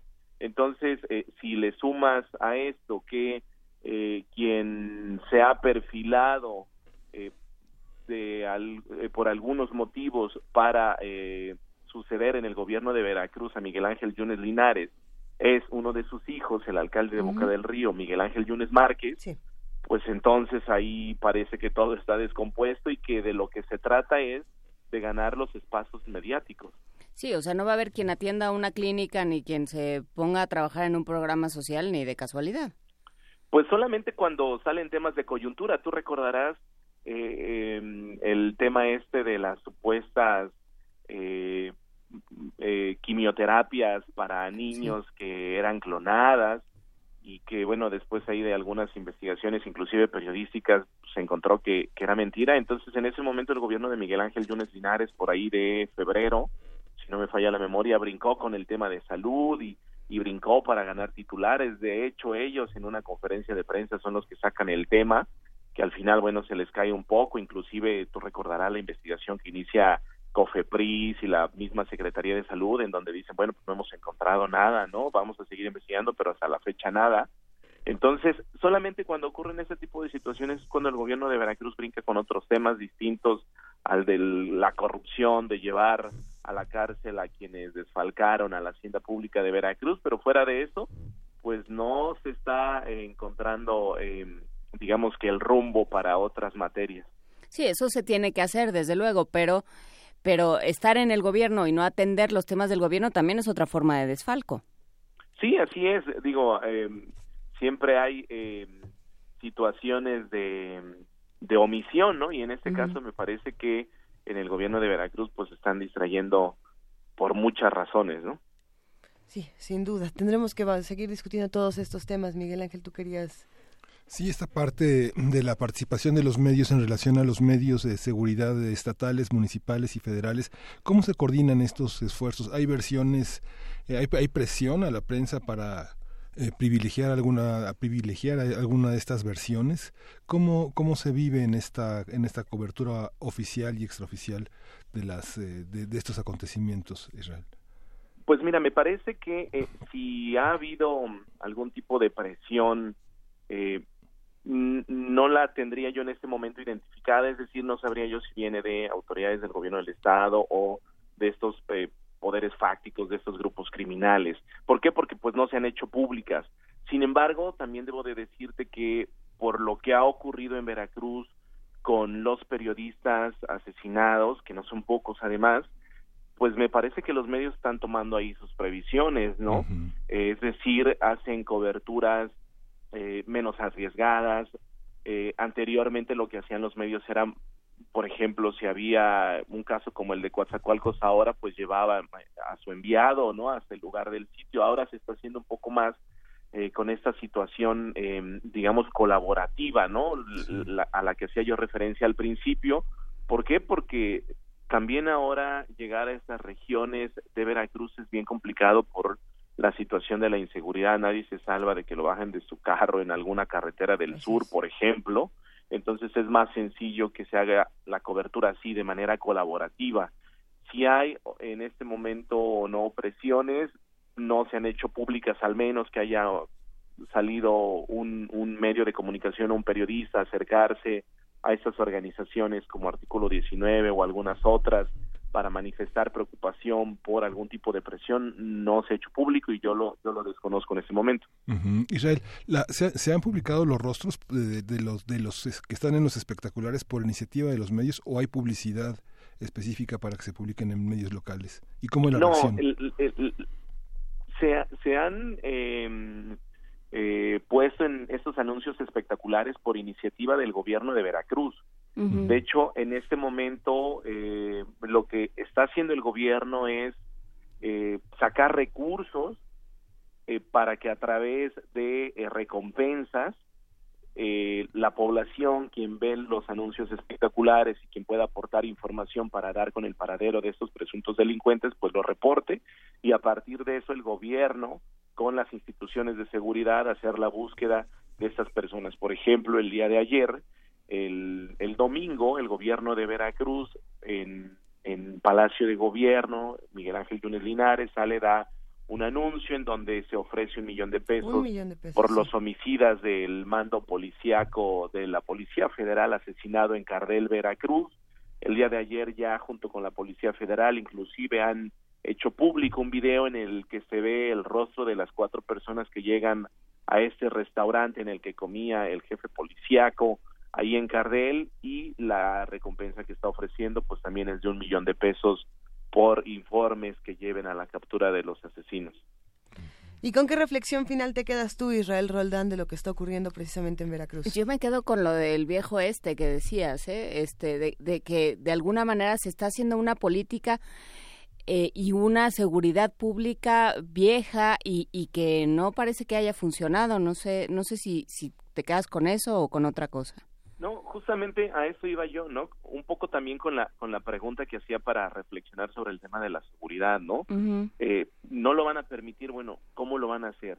Lo van a hacer con anuncios espectaculares, con esta vieja política de exhibir a presuntos delincuentes. Digo, porque si esa es la estrategia, me parece que está muy limitada y que además de todo, pues habría que esperar los alcances que pueda tener, ¿no? Pues con eso, con eso nos quedamos esta mañana. Israel Roldán, periodista independiente, colaborador precisamente en Animal Político, presidente de la Asociación Civil Polígrafo, Verificación del Discurso Público. Te mandamos un gran abrazo y muchas gracias por volver a hablar con nosotros. A todos a es un gusto saludarlos. Un abrazo desde Veracruz. Seguiremos atentos de lo que ocurre. Gracias. Vámonos a música, vamos a tener una versión de La vida secreta de las plantas de Gilberto Gil, un disco eh, de 1994, es una versión de Stevie Wonder, una de las principales influencias de Gilberto Gil que abrevó en ella en los años 70 y 80. Vamos a escucharla.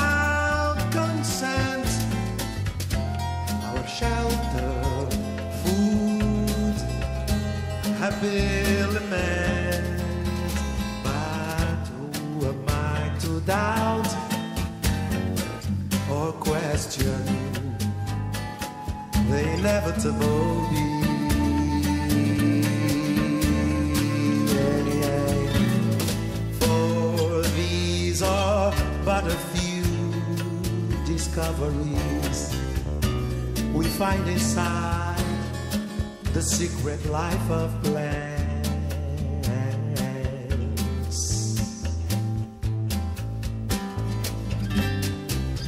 But far too many give them in return a stone cut, drown, or burn. Ah, as if they're not. yourself, where would you be? Without them, you will find.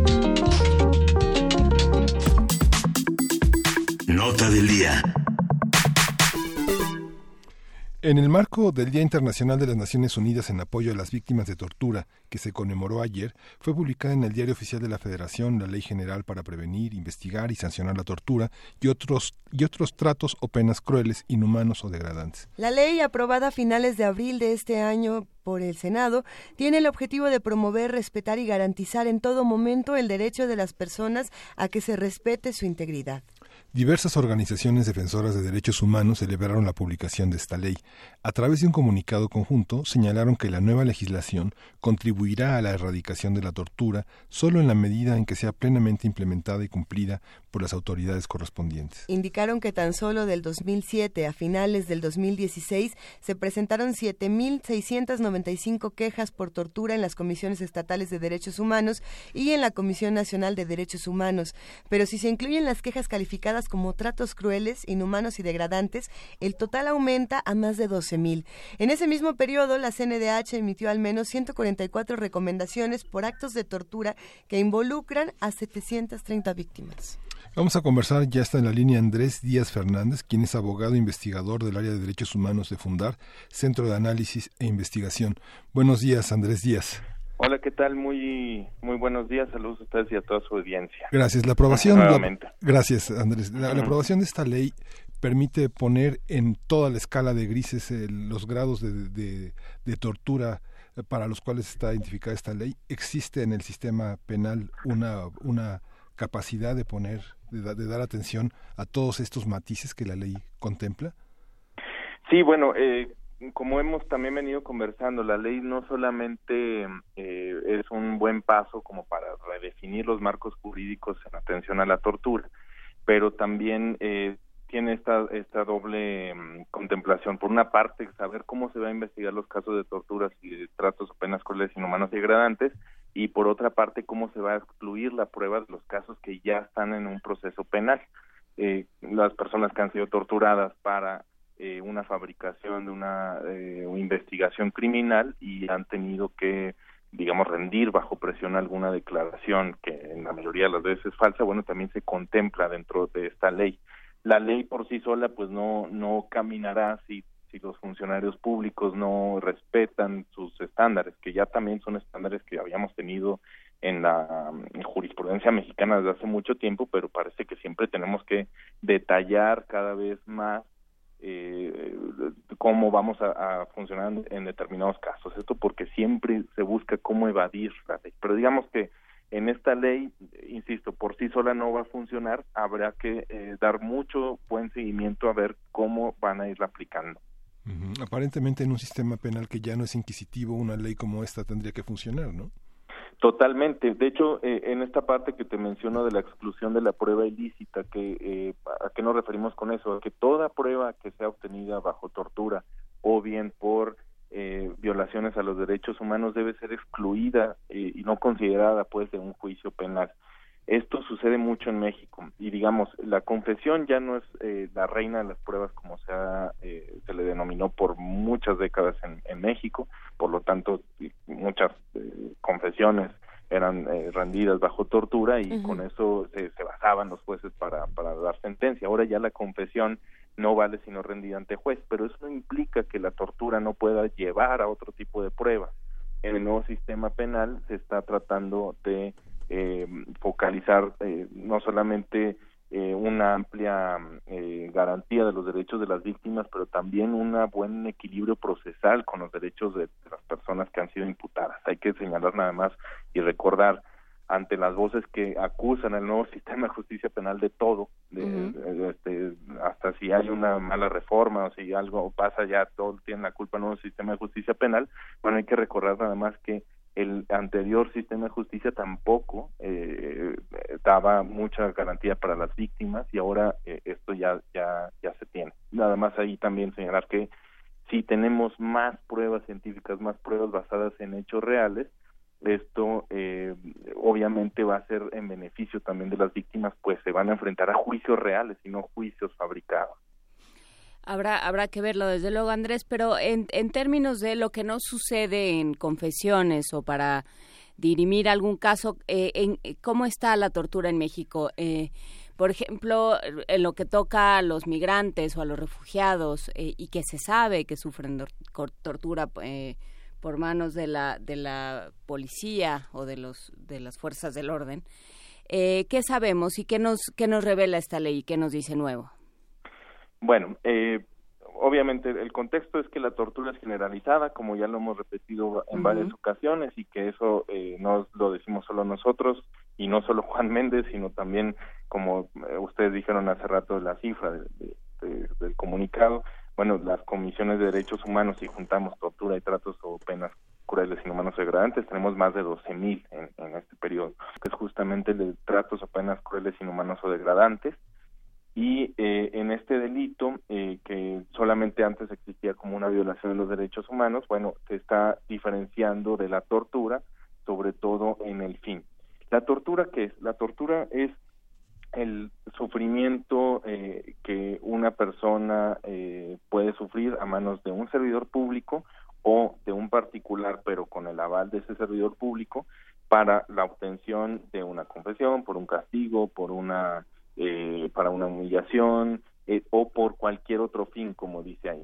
Y los tratos o penas crueles son en el ejercicio del encargo de, la función pública que se haga una vejación, una humillación, una degradación y eh, al momento de castigar, al momento de o, al hacer un, un este un medio intimidatorio o también incluso hacer un trato diferenciado por razones de discriminación lo, lo, que mencionas de, de, la población migrante, obviamente eh, aquí vamos a ver cómo también el Instituto Nacional de Migración, entre otras autoridades, cometen por razones basadas en discriminación también tratos o penas crueles, inhumanos o degradantes o bien tortura.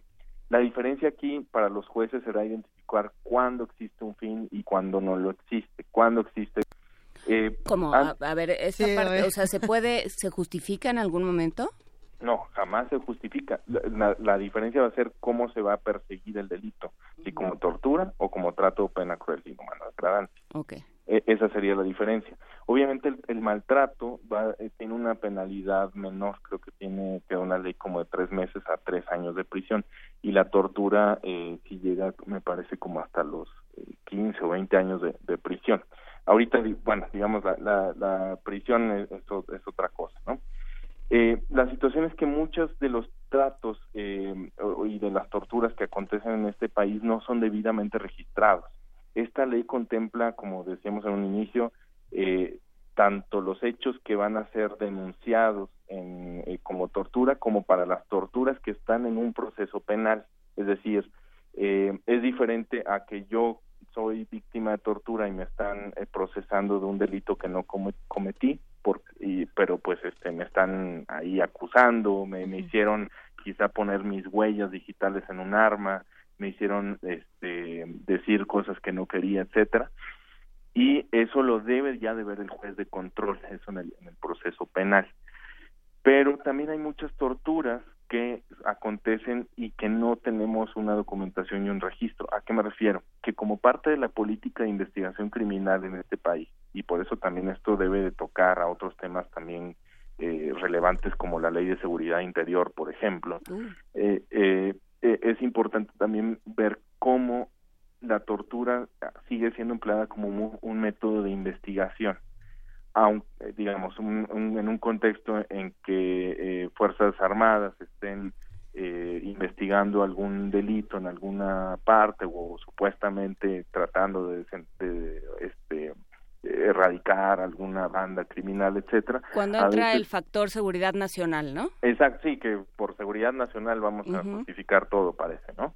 Entonces, cuando entra eso, eh, ahí eh, ellos pueden, eh, o ellos usualmente cometen torturas, pero no eh, para obtener una información, pero no mencionan a la persona que les dio esa información, o bien ni siquiera la llevan a un juicio. Y la persona después de ser torturada, porque hay que también ver que la tortura siempre viene aparejada de una amenaza, pues obviamente es muy eh, raro que denuncie. Además, con el tema de que solamente el 8% de los delitos en México, según cifras del INEGI, se denuncian, pues bueno, eh, y si la tortura es generalizada, estamos ante un gran eh, número de torturas que ni siquiera están registradas.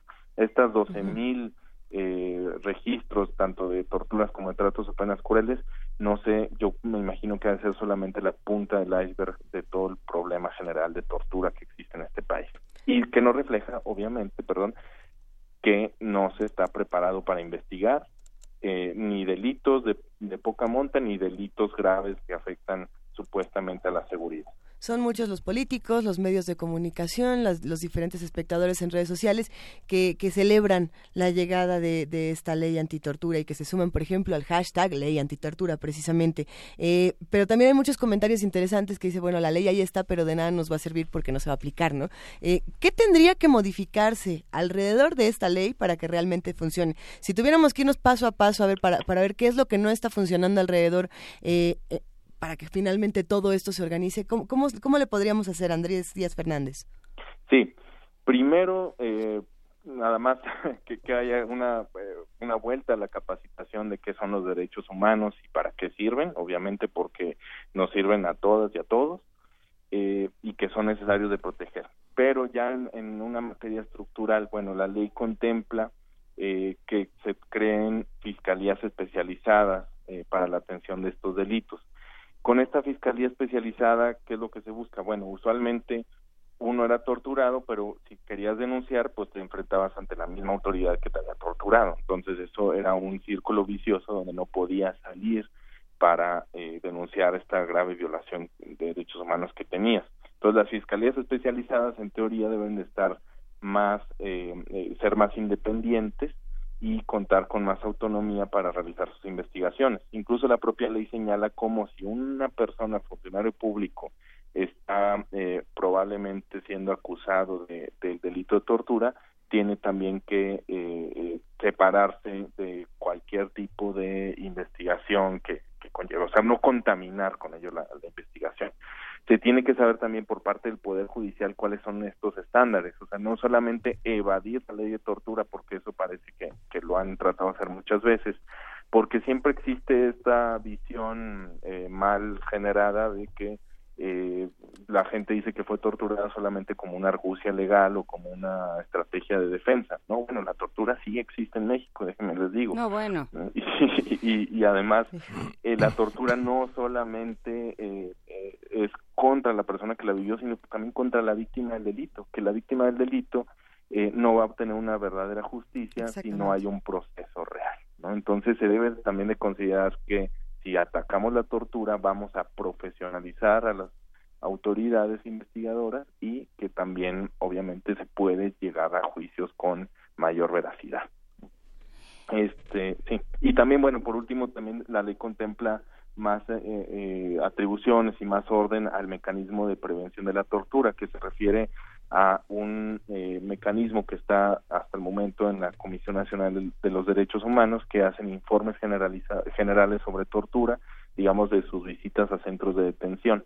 Entonces, por ejemplo, el problema del arraigo, que ha sido algo muy eh, sonado en, los últimos años, eh, digamos que, que ha decaído un poco en, en cifras, pero se mantiene, pues bueno, el arraigo antes era sinónimo de lugar de tortura, ¿no? Entonces, eh, todo esto, el mecanismo, tanto esas condiciones como las condiciones carcelarias, eh, se pueden detectar para justamente evitar eh, actos como los que hemos visto también en los penales en los últimos años. Ah, hay, hay un bonito, porque bueno, las palabras, las palabras pesan, eh, Andrés Díaz Fernández, y tú utilizas el bonito modificador en teoría. Entonces, eh, ¿qué es lo que puede pasar de la teoría a la práctica? O sea, tú dices en teoría de esto debe suceder, esto ya no va a pasar, esto va a ser así. Eh, ¿Qué es lo que puede, en, dónde va a torcer el rabo la marrana?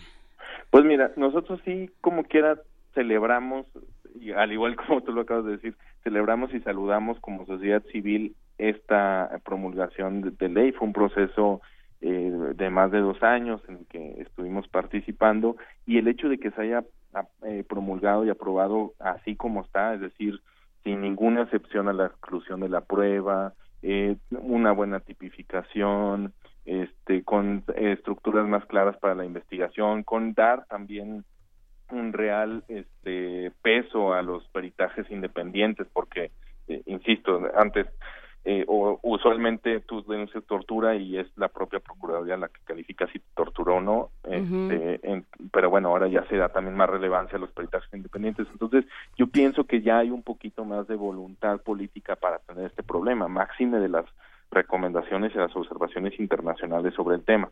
Lo que yo creo que sí faltaría es más bien, eh, pero esto no solamente corresponde a la ley de tortura o a este fenómeno, sino en general a los derechos humanos en sí, pues ir teniendo más conciencia de qué son los derechos humanos, para qué sirven, eh, y obviamente cómo la garantía y el respeto a los derechos humanos, aunque suene muy bonito, pero es, es real, la garantía de los derechos humanos va a hacer que vivamos en, en mejor paz, en, en, mayor eh, eh, Estado de Derecho, ¿no? Cosa que no tenemos actualmente. Puede que haya Estado de Derecho en algunas partes, en algunos casos, pero no es algo general. Lo, lo generalizado es la tortura, no el Estado de Derecho en este país, ¿no? Entonces sí hay algunas buenas prácticas. La Suprema Corte eh, en su primera sala a veces ha sacado buenas jurisprudencias, vemos también toda esta acumulación eh, de criterios de, de, parte de los jueces que sí obligan a otras autoridades judiciales, pero también nos seguimos enfrentando a la resistencia de muchas autoridades que se niegan a reconocer esta garantía de derechos. Entonces, eh, yo creo que sí es algo que no es inmediato, insisto, por la existencia sola de la ley no, no se garantiza mucho, pero sí tenemos que tener, o la ley sí tiene más candados para decir, bueno, es tortura, tienes que hacer algo en este sentido. Sí, y creo que pasa también por una eh, por una sensibilización y una educación de todos, eh, no nada más, de, por supuesto, de las autoridades, pero también de toda la población. No, eh, el hecho de que sea un presunto delincuente que ni siquiera muchas veces ni siquiera está comprobado, no te da derecho, o, aunque sea un delincuente, un culpable, no te da derecho a, a, maltratarlo, no le quita derechos humanos a él. Que ese es el gran tema también y es lo que lo que mucha gente bueno vemos en, en las noticias cuando se puede detener a, a algún eh, persona un gran criminal etcétera. Y, y entiendo lo, lo obviamente que lo entendemos porque pues todos hemos sido víctimas de, de delitos a veces graves a veces no graves etcétera pero cuando se con se dice algo con, con mucha venganza no decir ah qué bueno que lo refundan que que, que esta persona que, que haga lo que le hizo a otra gente bueno, este, si dejamos de respetar los derechos de una persona, bueno, menos va, estamos dando la cabida y la entrada que se dejen de respetar los derechos de, de más personas. De por sí eso ya existe, entonces el cambio no es seguir en una eh, continuidad de no respetar los derechos, por ejemplo, eh, la clásica eh, dicotomía o el clásico dilema de, bueno, pues, si él mató, pues que lo maten, ¿no? el, famoso ojo por ojo. Si él, si él lastimó, pues que también lo lastimen. Bueno, así no se consiguen eh, ni siquiera la justicia restaurativa, ni siquiera una buena reparación del daño. Quizás se pueda saciar en algún momento y en algunas personas eh, una sed de venganza, porque así son sus propios códigos, pero no implica que exista una justicia. Y cuando se admite eso, entonces estamos admitiendo que se puede hacer en muchas otras personas. Entonces, lo que se prefiere aquí es más bien ir caminando a un eh, Estado de Derecho, o sea, el Estado no se debe de, rebajar al nivel de los criminales como lo ha hecho casi toda su historia, eh, y eso es lo que queremos dar a entender, ¿no? O sea, una cosa son los criminales y, y bueno, pues ellos hacen eh, esas fechorías y tienen que pagar mediante una ley eh, penal lo que hicieron. Pero el Estado no se puede rebajar a hacer lo mismo que hacen los criminales, porque si no es un Estado criminal. Y nosotros como parte del Estado tampoco lo podemos permitir, no lo menos tendríamos exigir. que permitir y no tendríamos que permitir que un Estado haga eso y tendríamos que exigir a un Estado que deje de hacer esas prácticas. Pues eh, muchísimas gracias por tu tiempo y por tus comentarios. Andrés Díaz Fernández, abogado investigador del área de derechos humanos de Fundar, Centro de Análisis e Investigación. Seguiremos muy muy de cerca lo que suceda, porque bueno, como como bien dices, pues este es el principio y vamos viendo cómo se recibe y si al- las cosas cambian. No, muchas gracias a ustedes nuevamente y pues sí, esperemos que sea un buen inicio, es un buen marco jurídico, eso hay que seguirlo señalando, es una Sí. buena ley, falta que la apliquemos y que la entendamos como sociedad. Pues muchísimas gracias, Andrés. Un gran abrazo. Igualmente, seguimos en comunicación, abrazo a ustedes. Seguimos en contacto y por lo pronto vamos a escuchar regalos de la producción de Radio UNAM. Tenemos historias de bolsillo, querido Miguel Ángel Quemain. Vamos a escuchar, vamos a escuchar nada menos que El Eclipse. Eclipse se llama este pequeño relato de Augusto Monterroso. Historias de bolsillo. Diminutos relatos sobre fenómenos astronómicos.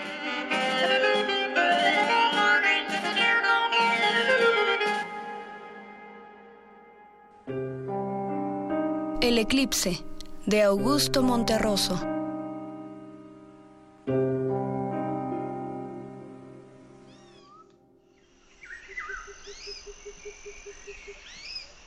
Cuando Fray Bartolomé Arrasol se sintió perdido, aceptó que ya nada podría salvarlo. La selva poderosa de Guatemala lo había apresado. Implacable y definitiva. Ante su ignorancia topográfica, se sentó con tranquilidad a esperar la muerte. Quiso morir allí sin ninguna esperanza. Aislado, con el pensamiento fijo en la España distante, particularmente en el convento de los Abrojos, donde Carlos V condescendiera una vez a bajar de su eminencia para decirle que confiaba en el celo religioso de su labor redentora.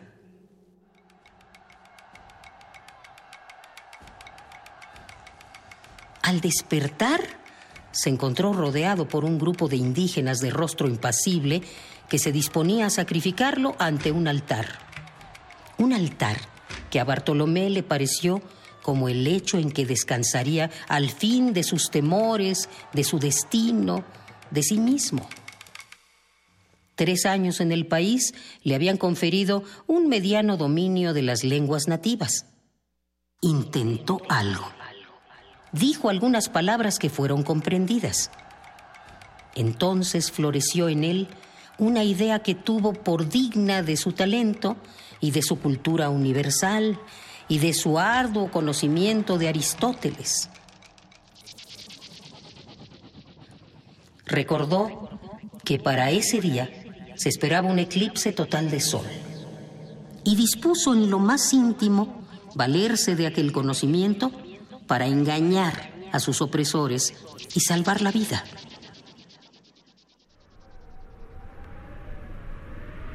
Si me matáis, les dijo, puedo hacer que el sol se oscurezca en su altura. Los indígenas lo miraron fijamente y Bartolomé sorprendió la incredulidad en sus ojos vio que se produjo un pequeño consejo. Esperó confiado, no sin cierto desdén.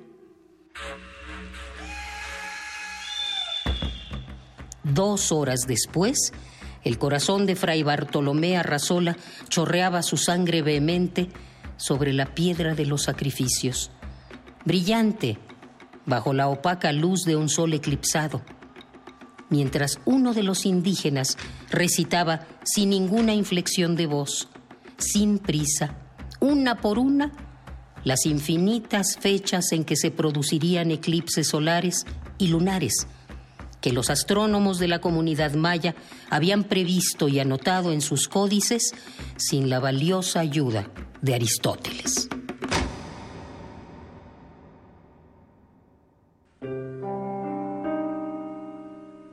El eclipse de Augusto Monterroso.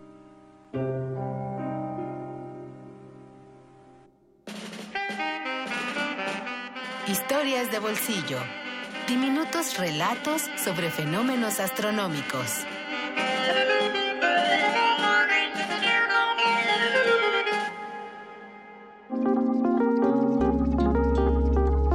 Primer movimiento. Hacemos comunidad. A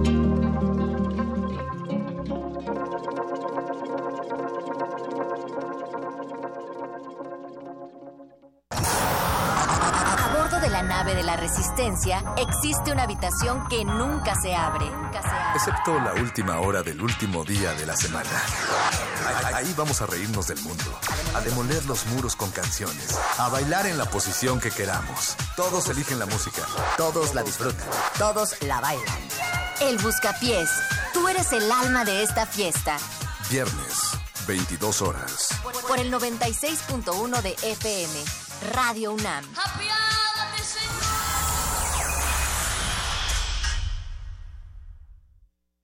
La UNAM invita a su comunidad a la Feria de Útiles Escolares y Cómputo UNAM 2017. Adquiere desde un lápiz hasta una computadora. Visítanos del 10 al 13 de agosto en el Centro de Exposiciones y Congresos en Ciudad Universitaria y del 15 al 25 de agosto en diversos planteles de la UNAM del área metropolitana. Consulta la programación en www.utilesycomputo.unam.mx www.utilesycomputo.unam.mx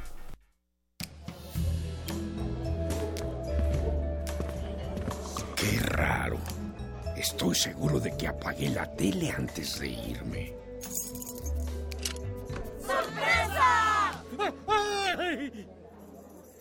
¿Qué no era esta la casa de Susie? Cuando no actualizas tu domicilio ni corriges tus datos personales, las cosas no salen como esperas. No lo dejes para el último. Actualiza o corrige tus datos y participa. Instituto Nacional Electoral, INE. El Museo del Templo Mayor ofrece un viaje a la riqueza del patrimonio de México en la muestra Nuestra Sangre, Nuestro Color, la escultura polícroma en Tenochtitlan. La exhibición está integrada por 28 obras representativas del esplendor de la cultura mexica, con copias exactas en las que se recupera el color original de piezas como vasijas, cetros, cuchillos, relieves y almenas. La exposición puede disfrutarse en el Museo del Templo Mayor, en el centro histórico de la Ciudad de México.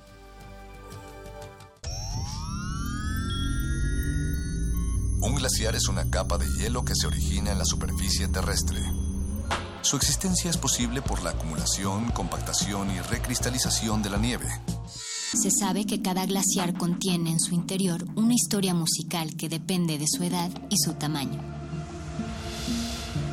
Se sabe también que muy en lo profundo de las aguas polares, todos los glaciares están conectados entre sí. Glaciares, túneles infinitos para el fin del mundo. Jueves, 22 horas, por el 96.1 de FM, Radio UNAM.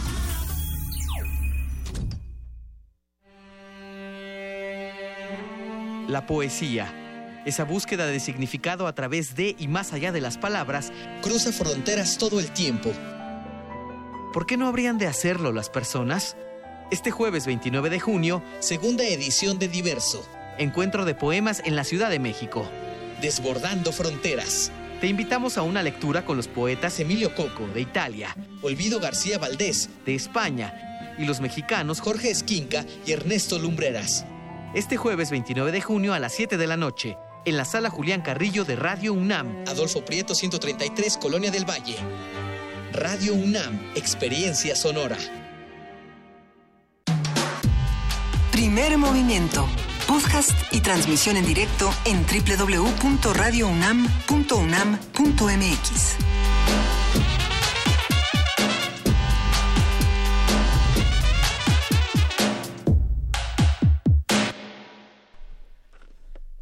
9 de la mañana ya con tres minutos. Hoy es martes 27 de junio y esta es la tercera hora de primer movimiento. Tenemos por aquí boletos y regalos, querido Miguel Ángel Quemain. Sí, tenemos boletos para el para el autocinema que es sede Polanco, Insurgentes, y hay cinco boletos para The Wolf of the Wall Street, cuatro boletos para El Increíble Castillo Vagabundo, cinco para Hateful Height, cuatro boletos para Unbreakable Split and Double Feature, tres boletos para Grease, tres boletos para una función sorpresa de medianoche de terror y tres boletos para About Time. En Insurgentes son las mismas películas, hay que consultar eh, con nuestros eh, con nuestros teléfonos 55 36 43 39 los horarios y las funciones, los, los días de la semana que tenemos para nuestros radioescuchas. Se pone bueno porque el asunto es que cada uno de estos vehículos tiene un número ilimitado de personas para acceder al autocinema. Bueno, limitado en cuántos eh, se quieren sentar. cada quien, sí. Cada quien decide, pero bueno, es un ambiente muy divertido. Siempre le agradecemos al Autocinema Coyote por todos estos regalos y repetimos el teléfono para los que quieran ir a estas funciones 55 36 43 39. Por ahí, si no me equivoco, ya están Arturo, Carmen y Miguel contestando los teléfonos. Sí, ya están los tres ahí listos para, para recibir todas nuestras llamadas. También estamos en arroba P Movimiento en Twitter, en Diagonal Primer Movimiento UNAM en Facebook. Y si nos quieren mandar curadurías musicales para el viernes, si nos quieren mandar postales sonoras o recomendaciones también para poesía necesaria, estamos en Primer Movimiento UNAM arroba gmail.com. Estas son todas nuestras redes sociales para que estemos al pendiente de todo lo que pasa. Más de 50 boletos, cada boleto es por coche sin límite de personas adentro. Venga, pues ya está. Quédense con nosotros porque tenemos mucho más que discutir. ¿Tú querías decir algo, Juana Inés? Sí. Eh, algo tienes por ahí. Recuerden que Radio UNAM será una de las sedes de Diverso, el encuentro de poemas en la Ciudad de México. Eh, bajo el lema Desbordando Fronteras del 29 al 2 de julio, o sea, del jueves. ¿Jueves? Sí.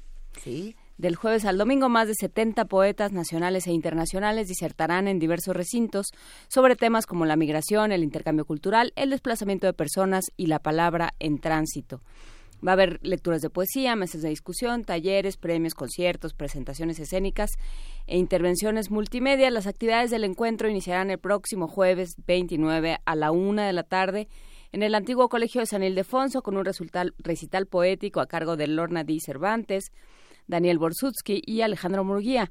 Y ese mismo día, el 29 de junio, jueves, aquí en la sala Julián Carrillo de Radio UNAM, a las 7 de la noche, habrá una lectura de poemas a cargo de Emilio Coco de Italia, Olvido García Valdés de España y de México Ernesto Lumbreras, Jorge Esquinca Ahí y nada más. Hernán Bravo Varela. Para mayor información, horarios, sedes y toda la programación, se puede visitar la página. Ay, es una página interminable.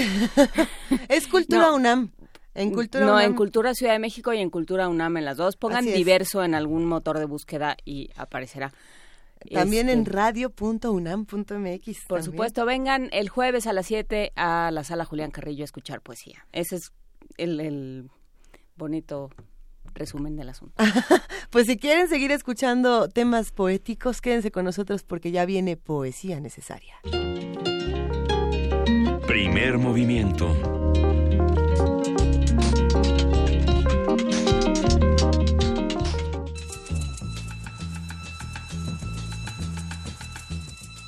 Es hora de poesía necesaria.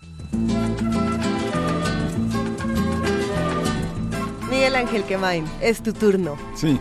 Bueno, como señaló Juana Inés, desde el jueves tendremos aquí en el auditorio Julián Carrillo a Olvido García Valdés, que es una de las poetas consagradas españolas.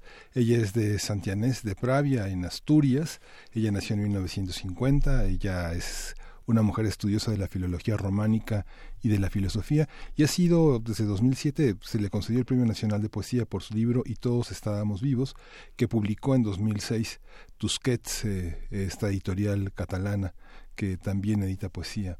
De vez en cuando tiene su poesía reunida en Galaxia Gutenberg, en el Círculo de Lectores, que se localiza no sin mucha dificultad en, este, en varias librerías. Está la poesía reunida 1982-2008 y hay una antología eh, que circula en Internet que se hizo a propósito de un encuentro que hubo hace algunos años en, en, Medellín, en, el- en el gran evento de poesía Medellín en Colombia, y de, de este fragmento, de- voy a leer un fragmento que se llama El agua, que es una poesía muy muy en prosa, ¿no? no métrica. El agua es algo de lo que no sé, que veo y miro y oigo y toco y de lo que no sé. En lo que escribo aparece, en algunos poemas, ahí está, delante. He vivido delante de un gran río que venía, no ya porque vivía a la orilla del río, sino porque el río, por la configuración del terreno, parecía venir sobre la casa. Era un agua sonora, a corta distancia. Todo a lo ancho del río, que allí era ancho. El caudal se precipitaba sobre un dique. Más ruido o menos ruido según la lluvia y el momento del año. Siempre el ruido aquel año que fue un año de lluvias. Me parecía entonces ese ruido origen de otra cosa, cámara de resonancia, recámaras de una percepción interior, tras un espacio, otro hueco, uno vacío y silencioso, pero hecho por el sonido o no, disímil de algo de la estructura del sonido. El del dique, el del agua, en el dique es sonido áspero y monótono, violento.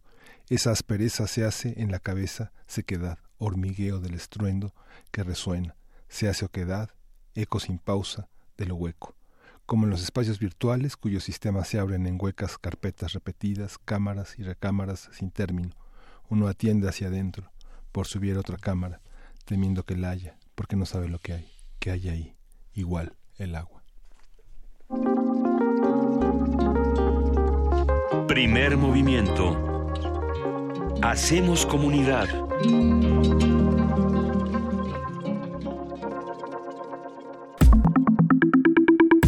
La mesa del día. A un año de su implementación, diversas voces responsabilizan al nuevo sistema de justicia penal acusatorio por el incremento en la incidencia delictiva. Por eso, plantean reformas al decreto publicado en el Diario Oficial de la Federación el 18 de junio de, 2008. Perdón. Tanto el CIDE como el Instituto de Investigaciones Jurídicas de la UNAM han señalado que el nuevo sistema penal responde a un diagnóstico adecuado pero el problema de fondo es que no cuenta con responsabilidades y competencias bien definidas, además de que carece de una adecuada rendición de cuentas. Para fortalecerlo, proponen una revisión a fondo del conjunto del modelo de justicia penal. Y bueno, de acuerdo con María de los Ángeles, eh, Fromo, eh, exsecretaria técnica del Consejo de Coordinación para la Implementación del Sistema de Justicia Penal, no hay indicadores que permitan medir si esa política pública cumple con los objetivos para los que fue creada. La exfuncionaria dijo que tampoco se puede aseverar que haya una relación directa entre las fallas del nuevo sistema con el incremento en los índices delictivos. Algunas organizaciones como México Evalúa han advertido del riesgo de, este, de que este sistema sea desmantelado, ya que algunos gobiernos, como el de la Ciudad de México, han señalado que garantizar la seguridad se ha vuelto cada vez más difícil por el nuevo modelo.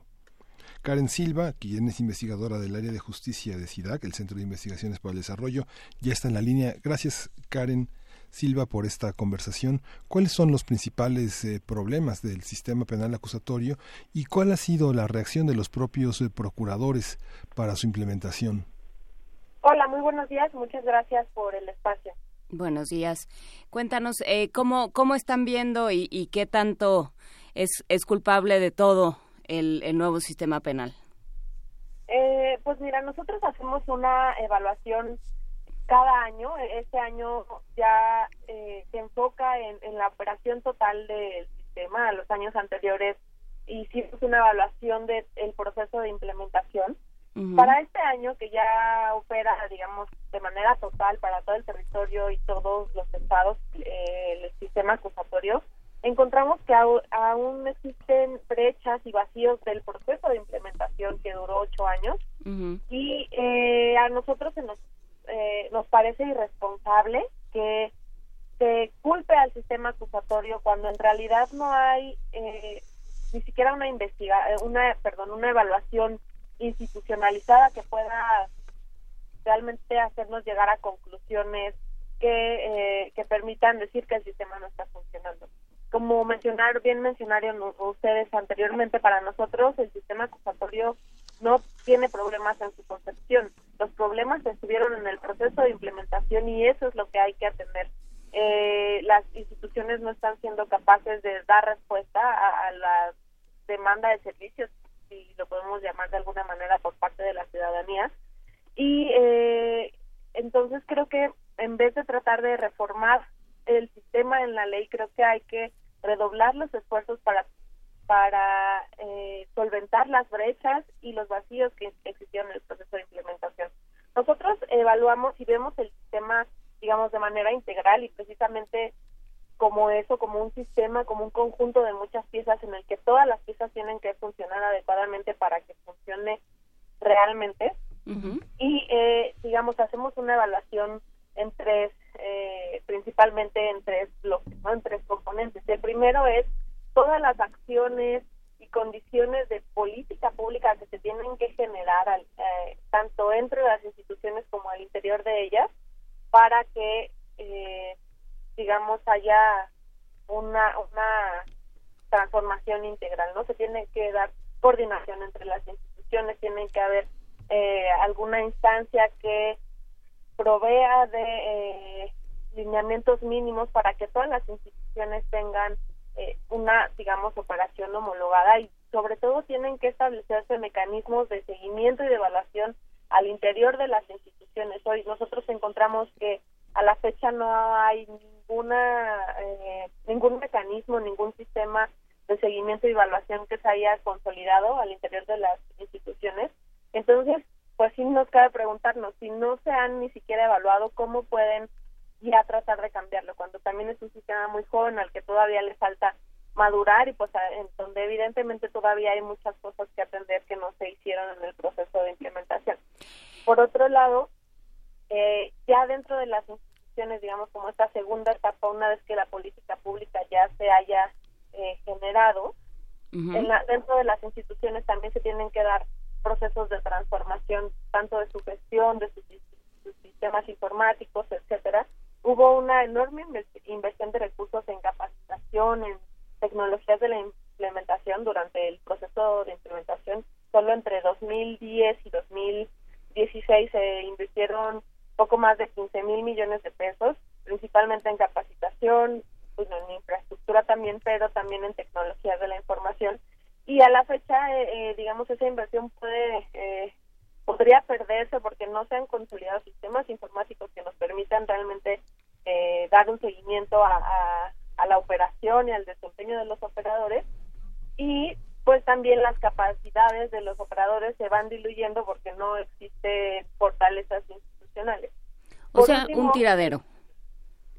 Sí, eh, es decir, sí, sí hay todavía muchas debilidades y eh, y creo que esto es eh, lo que tiene que hacerse en vez como eh, como les contaba en vez de eh, tratar de reformar la ley y de echar para atrás y de eh, ir en reversa en derechos y principios que habíamos ganado lo que se tiene que hacer es fortalecer las instituciones.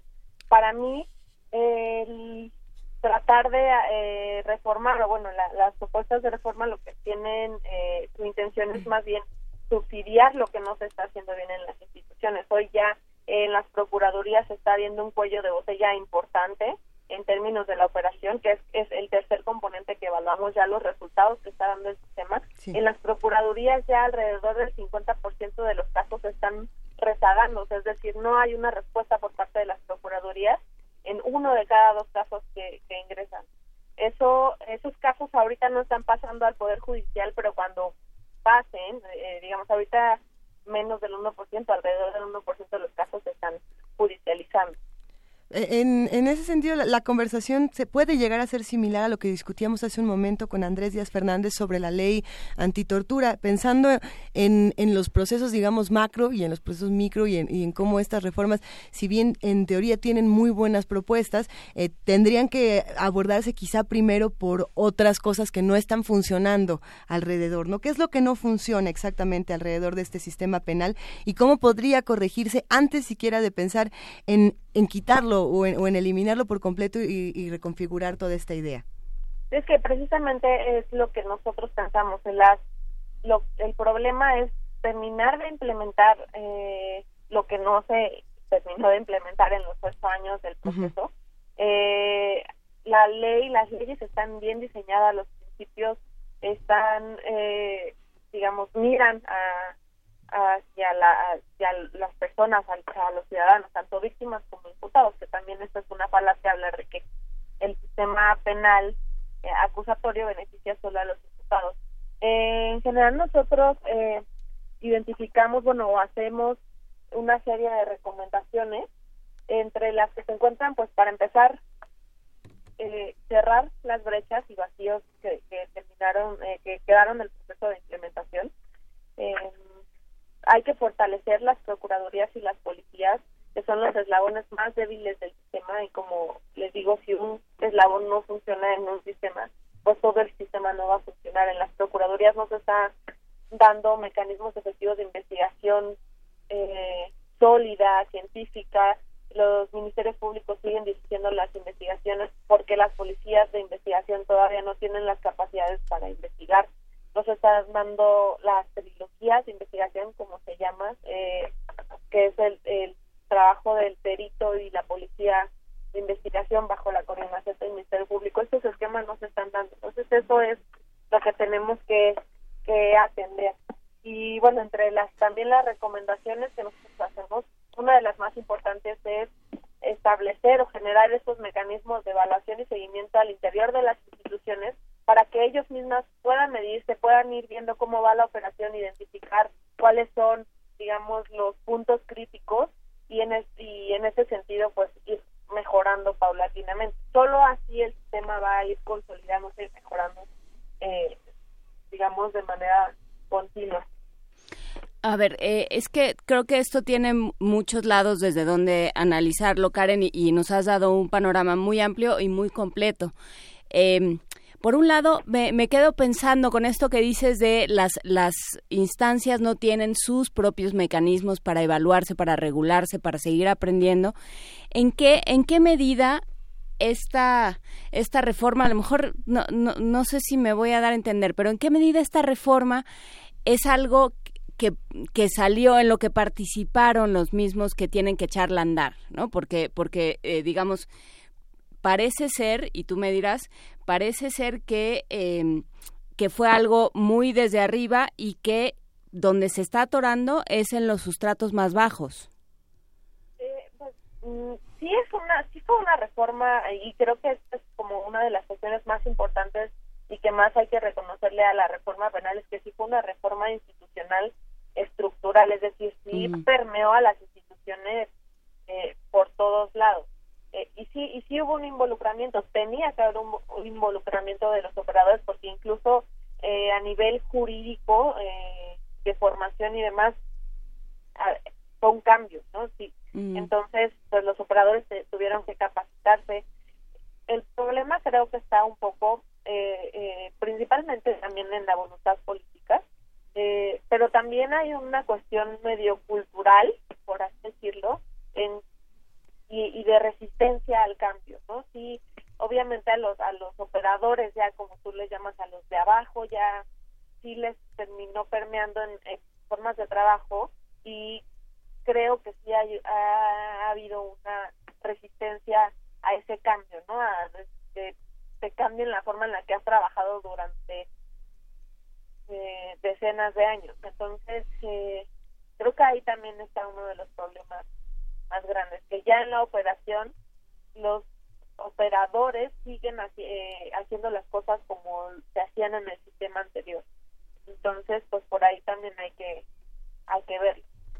Cuando, cuando uno pone el hashtag SJPA, el sistema precisamente de justicia penal acusatorio, hay algunos tweets interesantes. Por ejemplo, uno que dice eh, bueno, se refiere precisamente a eliminar este sistema y dice es mejor malo por conocido que bueno por conocer. Pero ¿qué pasaría? Yo me, yo me pregunto, Karen, si decidiéramos volver unos años para atrás, nos regresáramos al 2007, 2006, nos regresamos al año 2000 y vemos cómo, cómo, cómo se miden estas cosas. Regresar al pasado es una buena opción cuando estamos ya en un 2017, casi 2018.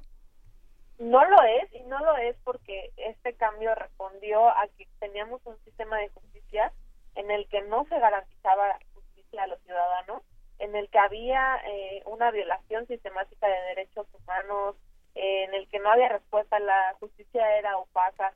Digamos, hay que reconocer también las cosas que ya se pueden ver y que son tangibles del sistema. Es un sistema mucho más transparente. Cualquier persona como ciudadano tiene acceso a, pues a, a ir a observar la justicia. Tú puedes ir el día de mañana a un juzgado federal, a algún juzgado de, de la Ciudad de México y observar y ver cómo eh, están operando, cómo pues está dando la, la, la justicia. Y creo que eso ya es una un logro fundamental y, y en términos de rendición de cuentas pues también puede podemos ir avanzando en ese sentido la publicidad y la transparencia eh, la oralidad que nos da el nuevo sistema creo que son eh, indispensables hoy para nuestra ciudadanía. Creo que es peligroso tratar de echar para atrás solo porque las instituciones y las autoridades no están sabiendo hacer su trabajo. Lo que tenemos que hacer es exigirles a ellos que hagan bien las cosas, que hagan lo que les toca. Porque por más que reformen la ley, los problemas tanto de inseguridad como de injusticia como de no se van a resolver. Lo único que les vamos a dar es una eh, un cheque en blanco para que ellos puedan tener a más personas detenidas mientras se les da la gana investigar o hacer investigaciones reales. Mucha gente, como decíamos en la nota introductoria, el no tener como finalidad el encarcelamiento, sino la conciliación eh, de, del crimen y al mismo tiempo también toda la parte de arraigo de las órdenes de aprehensión que son tan eh, todavía tan burocráticas y que se requiere presencia física permite que los delincuentes huyan, ¿no? Son las dos son los dos aspectos en la práctica en la opinión pública de la ciudadanía lo que eh, reprocha a un sistema donde la víctima no, no tiene una justicia expedita, inmediata y que los criminales tienen oportunidad de las vendetas, ¿no? ¿O no? Eh, pues no, eh, es, cierto, el sistema tiene muchos eh, cambios que se traducen en beneficios. por ejemplo, todas las salidas alternas son, en realidad, lo que buscan es, pues sí, restaurar en vez de ver la justicia como una venganza. Eso creo que es un reto, pero más que del tema como sociedad, tratar de quitarnos esa idea de que justicia es igual a venganza o que la cárcel es el sinónimo de que se hizo justicia. No siempre esa es como la respuesta, ¿no? Eh, Evidentemente las salidas alternativas, bueno, los mecanismos alternativos de resolución de conflictos específicamente son para delitos que no son de mayor impacto, que, que digamos no son realmente eh, que sí hay esa opción de que puedan llegar a un acuerdo reparatorio de las partes. Evidentemente, si no, no se dan las condiciones y alguna de las de los involucrados no está de acuerdo, esto no, no, no es obligatorio. Eh, y respecto a las víctimas, lo cierto es que las víctimas en este nuevo sistema tienen muchos más derechos que en el sistema anterior. Las víctimas en el sistema pasado no tenían ningún tipo de participación. Esta vez ya tienen derecho a que el Estado les provea de un abogado, un asesor jurídico de víctimas, pero vuelvo eh, de nuevo a que son las instituciones quienes no están respondiendo. Eh, hoy en día tenemos un 83% de déficit de los asesores jurídicos de víctimas que necesitamos para atender a las víctimas de los delitos. ¿no? Eh, eh, creo que el debate sobre el tema de si la cárcel es, eh, la mejor respuesta o la venganza o la vendetta, pues creo que ya es un nivel todavía más allá y que no creo que por ahora podamos resolver. Creo que es algo que como sociedad tenemos que trabajar, pero lo que sí es cierto es que el sistema acusatorio es parte de esa idea, ¿no? Justicia no es cárcel, no es ojo por ojo. Eh, parte es un sistema que parte desde la libertad de las personas, desde la presunción de inocencia y eh, lo que yo sí quisiera como enfatizar es que las víctimas tendrían acceso a la justicia si las instituciones hicieran su trabajo como debe de ser. Si supieran investigar, si, si fueran eficientes, las policías tuvieran capacidades para la detención, para pues, todas las exigencias que, que les da el nuevo sistema, las víctimas no, no tendrían o verían tanta impunidad como se ve ahora, ¿no? Pero es una cuestión institucional, no es una cuestión del sistema ni normativo. Ah, Karen, en ese sentido, tenemos un texto precisamente hace un par de semanas de Edna Jaime, directora de México Evalúa, que si no me equivoco se publicó en el Universal, pero bueno, también lo puede uno encontrar en mexicoevalúa.org. Y, y me permito citar un, breve párrafo para pues también consultar contigo un poco de, de lo que dice eh, Edna Jaime, dice, el desafío más grande de la reforma, sin embargo, está entre nosotros. Es precisamente lo que, lo que mencionabas. Eh, continúo, que seguimos impulsados por un ánimo de venganza y no de justicia. Este es el terreno fértil para que los populistas penales tomen fuerza. Si ellos ganan, y aquí viene algo interesante, nuestro país se colocará en el sótano de la evolución.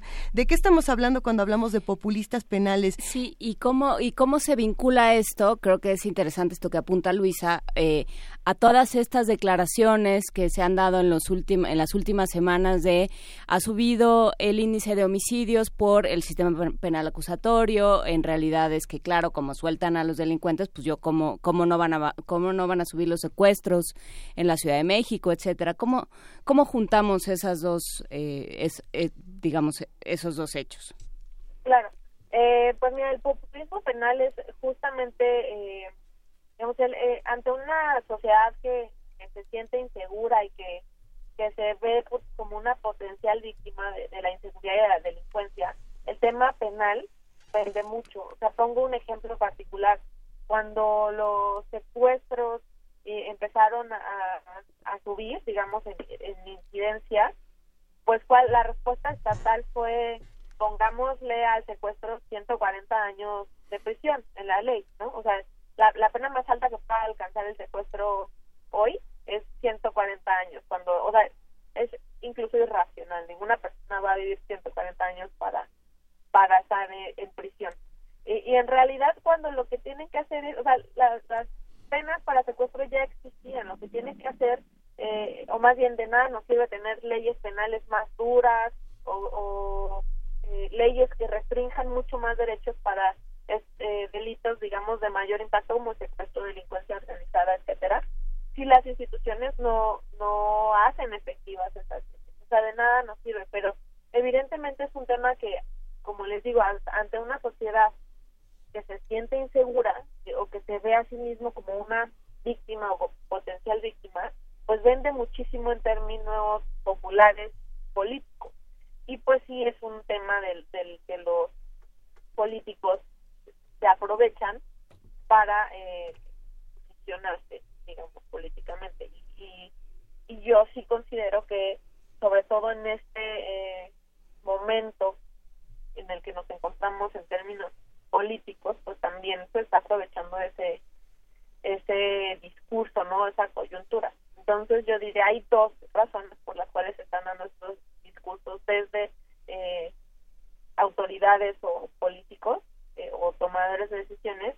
Primero eh, es una razón todavía más estructural es que no están pudiendo dar respuesta. Entonces por eso vienen a proponer que se amplíe la prisión preventiva porque como ahora tienen que ser más rápidos, más eficientes para hacer investigaciones, no están pudiendo, entonces lo que quieren es una carta en blanco para tener a personas detenidas, aunque no tengan una sentencia, y mientras tanto investigan, ¿no? Esa es una razón, pero la otra pues también es una razón política, y es apelar a, como menciona Edna en su columna, el populismo penal, ¿no? Utilizar la ley penal y, y, y, como apelar a la sociedad que se siente insegura, que se siente víctima, para eh, colocarse eh, pues eh, políticamente. Sí, que también dado, dado el estado de, de las instituciones penitenciarias, ¿no? Tampoco tampoco es una solución, ¿no? Muy, lejos de ello. Sí, no, eh, ese es totalmente un tema que, que podríamos hablar también por mucho tiempo. O sea, digamos, primero hay que partir de la experiencia que cárcel la cárcel no es, eh, por lo menos en México, como se concibe en México, no es necesariamente un castigo, es lo que se supone que pretende es la reinserción social de las personas, eh, eh, su, reincorporación a la sociedad de, de, una manera, digamos, adecuada a través de educación, trabajo. En teoría, sí. Exacto, y eso ni siquiera sucede. Entonces, pues sí, o sea, todo termina siendo un círculo vicioso, ¿no? No no resuelve realmente un problema teniendo a las personas en prisión creo que incluso termina, eh, por así decirlo, destruyendo un poquito más o quebrando un poquito más el tejido social, porque las cárceles eso hacen hoy, por lo menos hoy en día, con las personas. Pero los crímenes, de, los delitos de alto impacto que el mismo procurador eh, señaló que no están siendo suficientemente investigados y que no hay una coincidencia ni académica ni teórica, fue lo que señaló tanto en la Conferencia Nacional de Procuradores como en distintos ámbitos de la UNAM y del CIDE, eh, que no hay, una, no hay una competencia académica para poder tratar los crímenes de alto impacto y sobre todo el tema de la profesionalización de los criminales que reinciden y que vuelven a su trabajo, que es el secuestro, la extorsión, este, el tráfico de personas, la, el tráfico de drogas, el mercado de automóviles robados, de partes, toda esta, toda esta cuestión que implica una alta profesionalización y un sistema criminal muy especializado, ¿cómo, cómo tratarlo? ¿Cómo, eh, si no es la prisión, qué otras opciones hay frente a, una alta especialidad de gente que no sabe hacer otra cosa más que insertarse en, en bandas muy, muy especializadas? Precisamente esa es eh, una de las cuestiones que yo he tratado de enfatizar eh, cuando se le echa la culpa al sistema penal como del aumento de la inseguridad y que hay más delincuentes que estaban antes que ahora están en la calle. Creo que para empezar tenemos que entender que el sistema penal, si bien si es un mecanismo indirecto, más no directo de, de prevención de la inseguridad, no, no existe precisamente para eh, sea, para combatir la inseguridad. Existe para ya dar respuesta cuando, cuando se generó un previo problema de delincuencia o de criminalidad. Y es, eh, la inseguridad se tiene que combatir con una política criminal mucho más integral y esto involucra programas sociales. Eh, eh, ¿Cómo se le puede exigir a una persona cuando sale de prisión no reincida cuando no se les están dando las condiciones ni sociales, ni de educación, ni de trabajo. Es decir, realmente no hay el acceso a, este tipo de, eh, de oportunidades para todas las personas. Y, como les digo, es un tema mucho más complejo que también implica eh, temas de desigualdad, de, de, oportunidades que, que, se tiene que evaluar desde ahí. O sea, es muy fácil echarle la culpa al sistema penal y a, a la que que son estas escuelas del crimen, entre comillas, ¿no? Es, es, es la respuesta mucho más fácil y justo atiende a este como populismo penal. Eh, la ley penal utiliza como instrumento político, cuando en realidad hay que ver realmente los problemas muy de fondo que realmente y que son problemas sociales que hacen hasta el problema de inseguridad. Sí, en realidad el gran problema de, bueno, uno de los problemas por lo que apuntas, eh, Karen, Karen Silva, del, del sistema penal es que es que actúa solito, o sea, se pretende que, eh, que solo, ¿no? que, que por obra del sistema del nuevo sistema penal se resuelvan un montón de cosas que no hay manera de resolver por la vía penal.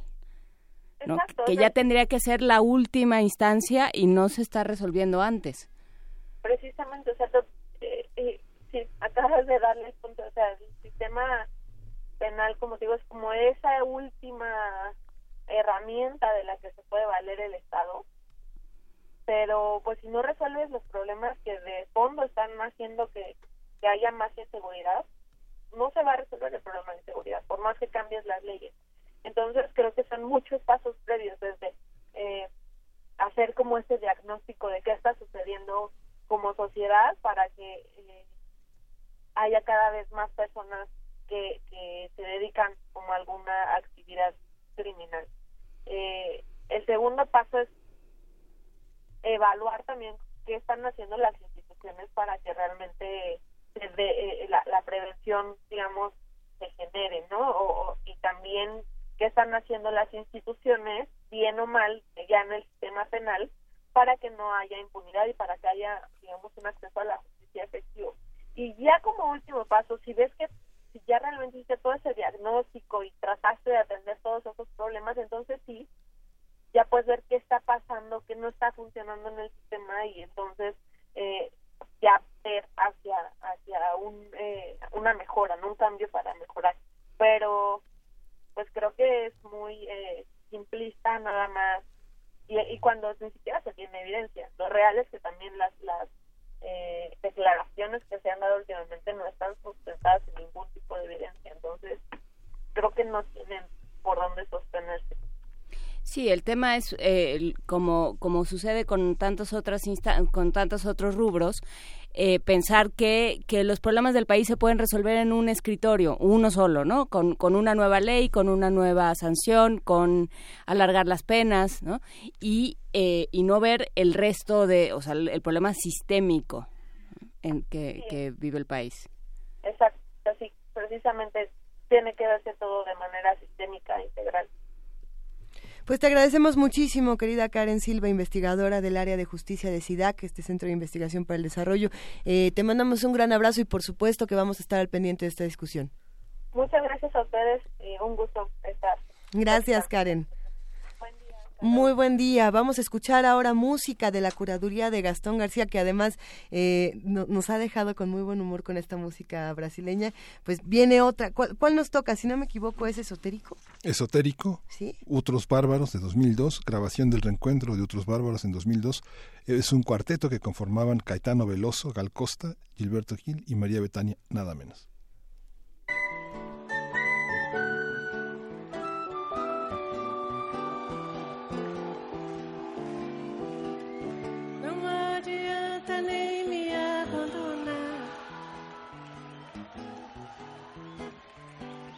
Mistério sempre há de pintar por aí.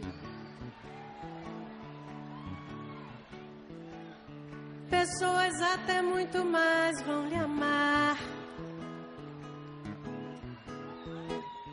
Até muito mais difíceis que eu pra você. Que eu, que dois, que dez, que dez milhões, todos iguais.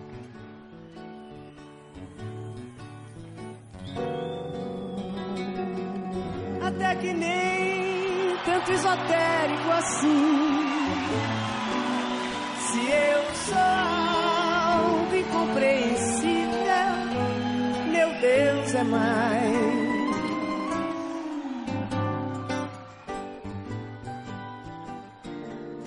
Mistério sempre é de pintar por aí. Não adianta nem me abandonar. Nem ficar tão apaixonada que nada, que não sabe nada, que morre afogada por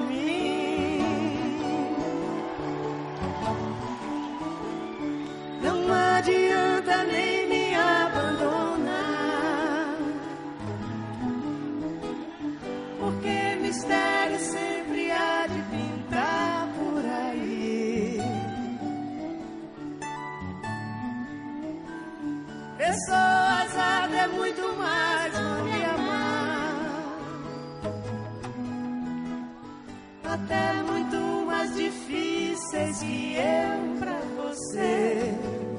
Que um, que dois, que dez, que dez milhões, todos iguais.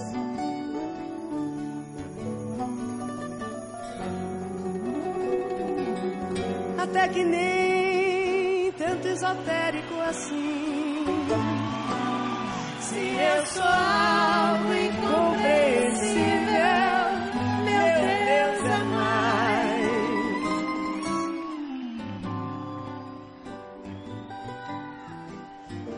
Mistério sempre é de pintar por aí. Não adianta nem me abandonar, nem ficar tão apaixonada que nada, que não sabe nada, que morre afogada por mim. Não adianta nem me abandonar, nem ficar tão apaixonada que nada, que não sabe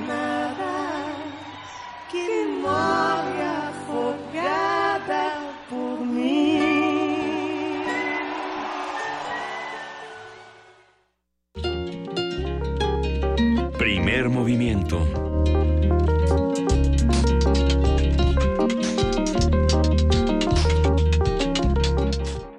Son las 9 de la mañana con 43 minutos y Juan Inés de algo quiere discutir. ¿Qué, qué, qué vamos no, a no, discutir? yo no quiero, digo, ya estábamos haciendo, ya estábamos haciendo reformas penales aquí adentro, Ah, ¿verdad? sí. ¿Por, por qué, por qué no? Digo, pues, Pues sí, está, eh, pero lo, lo que estábamos diciendo no era, no, no estábamos deseando hacer nuestras propias reformas, sino estábamos citando a especialistas. estábamos hablando precisamente de este texto de Edna Jaime que pueden encontrar en mexicoevalúa.org, donde lo que apunta Edna Jaime es precisamente este asunto de decir, a ver, si vamos a hacer algo grande, como una reforma de este tamaño, tendríamos que haber quizá partido de lo pequeño, ¿no? Eso es lo único que, que, que plantea Edna Jaime, dentro de muchas otras cosas que dice el texto, que bueno, vale muchísimo la pena leerlo.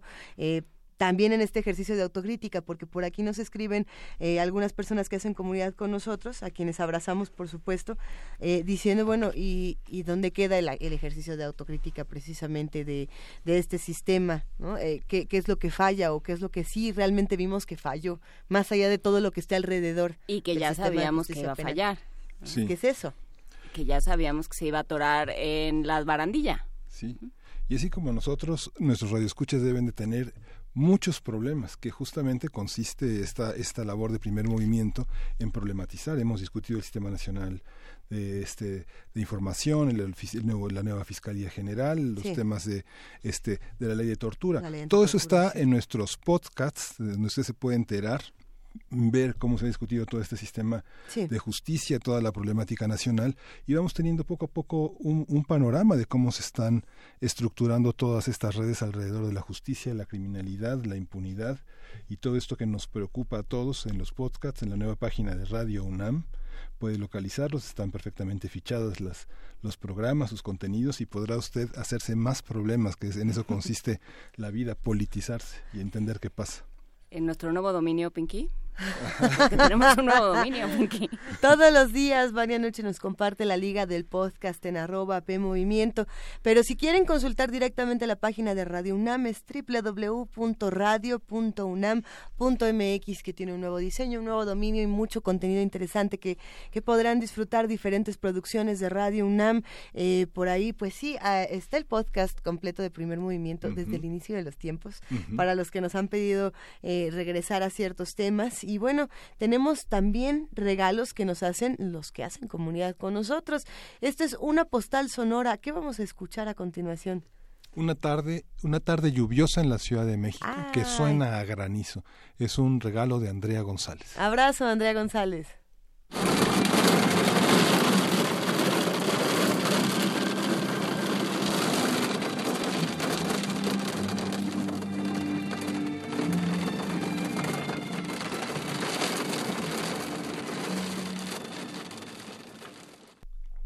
Pues qué rica lluvia.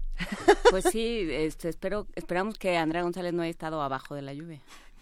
¿Qué, qué Porque decir? ese es el, el gran problema de, de la lluvia, es cuando uno está debajo. Pues los que viven al sur de la Ciudad de, de México, creo que ayer otra vez les volvió a tocar eh, lluvia extraña a la mitad de la noche, y digo extraña porque uno no sabe ya si es tormenta o no, eh, pero bueno, pues habría que estar pendiente, no solamente al sur de la ciudad, en, toda nuestra ciudad hay que estar, eh, hay que manejar con cuidado, por ejemplo, el camino para primer movimiento, para Radio UNAM, creo que a todos nos tocó ver una serie de accidentes y, y de cosas que pues, se pueden evitar si manejamos con cuidado, pero bueno, tenemos más contenidos aquí que discutir. Miguel Ángel Quemain sacó rápidamente su Gaceta UNAM. Su gaceta sobre la vejez. Sí, Hijo, a ver qué tenemos por acá, querido Miguel Pues el Ángel. tema, el tema de la portada es En Soledad, 2 de 10. eh, el, el- el abandono, el aislamiento cada vez más patente de, de- de nuestros ancianos, una sociedad que envejece muy rápidamente, a pesar de que la adolescencia sigue siendo también uno de los grandes problemas. En el otro extremo está la vejez abandonada y en esta nueva edición de la Gaceta UNAM, que puede adquirirla aquí en, y gratuitamente en Radio UNAM, este, Hay muchos temas que son interesantes. Fernando Nava es el nuevo integrante de la Academia Mexicana de la Lengua, que busca crear una conciencia sociolingüística y que las instituciones se sensibilicen sobre el multilingüismo, que es otro de los temas que hemos discutido ampliamente aquí en Primer Movimiento, y bueno, fue electo por unanimidad. Hay varias, hay varios aspectos que son interesantes.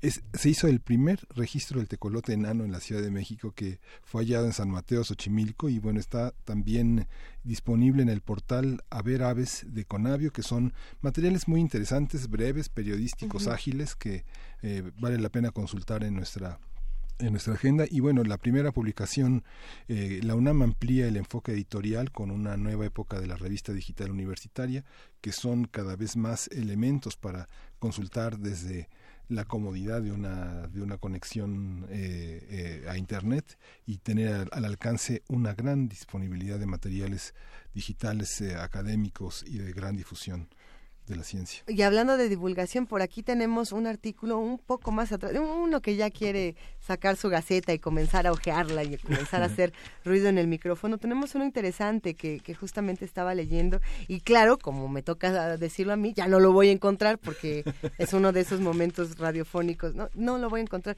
Pero bueno, precisamente estaba hablando de diferentes telescopios y, y de hallazgos interesantes científicos. Ahorita que lo encuentre, déjenme 10 nuevos cuerpos celestes candidatos a exoplanetas. Todo esto gracias al telescopio espacial Kepler de la NASA.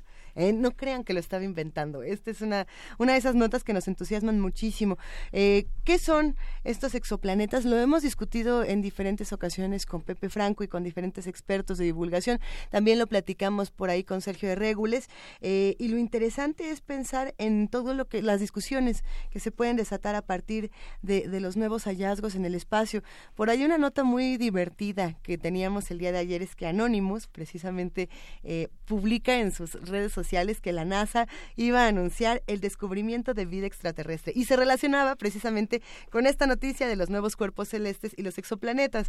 Eh, la NASA, en, un gesto muy divertido, pues respondió que no, eh, pero le responde Anonymous en un tuit que dice, bueno, sí, por supuesto que tenemos preguntas sobre si estamos o no solos en el universo y claro que la NASA sigue investigándolo, pero no Anonymous, todavía no llegamos, todavía no hay un anuncio como tal, eh, pero si quieren anuncios eh, que tienen toda la información real pueden meterse a, a www.gaceta.unam.mx, pueden consultar la Gaceta en Adolfo Prieto 133, Colonia del Valle, o pueden descargar la aplicación desde sus teléfonos inteligentes para que siempre estén al tanto de lo que ocurre con nuestra universidad. Eh, tenemos más regalos de la producción, más propuestas sonoras que tienen que pueden encontrar en www.radiounam.unam.mx y una de ellas es y además esta nos gusta muchísimo de la primera Bienal de Escultura Imaginaria. Calorcita. Primera Bienal de Escultura Imaginaria Calorcita es una torre por donde escapa el calor de un invernadero de dos hectáreas situado en el desierto.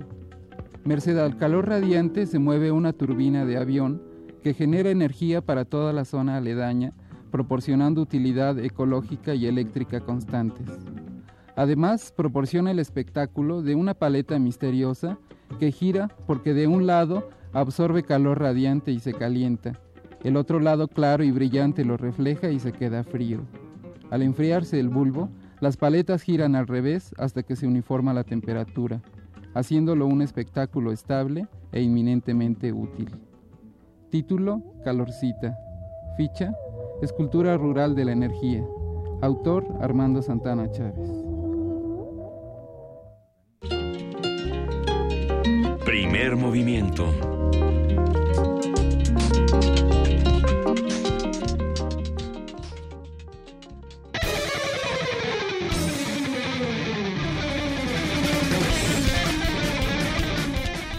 Avispanator, Vania Nuche, ¿cómo estás? Buenos días.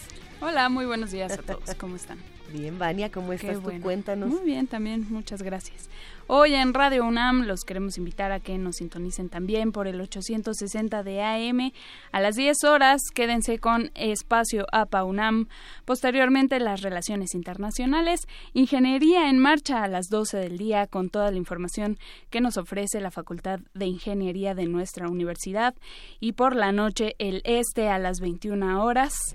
Por FM, recuerden Prisma RU con mucha información a la una de la tarde, Diáspora de la Danza, una retransmisión a las tres de la tarde y por la noche a las ocho Resistencia Modulada con eh, todos nuestros compañeros de, de Retinas, Resistor, El Muerde Lenguas y muchas secciones muy interesantes también que podrán revisar en nuestro sitio de internet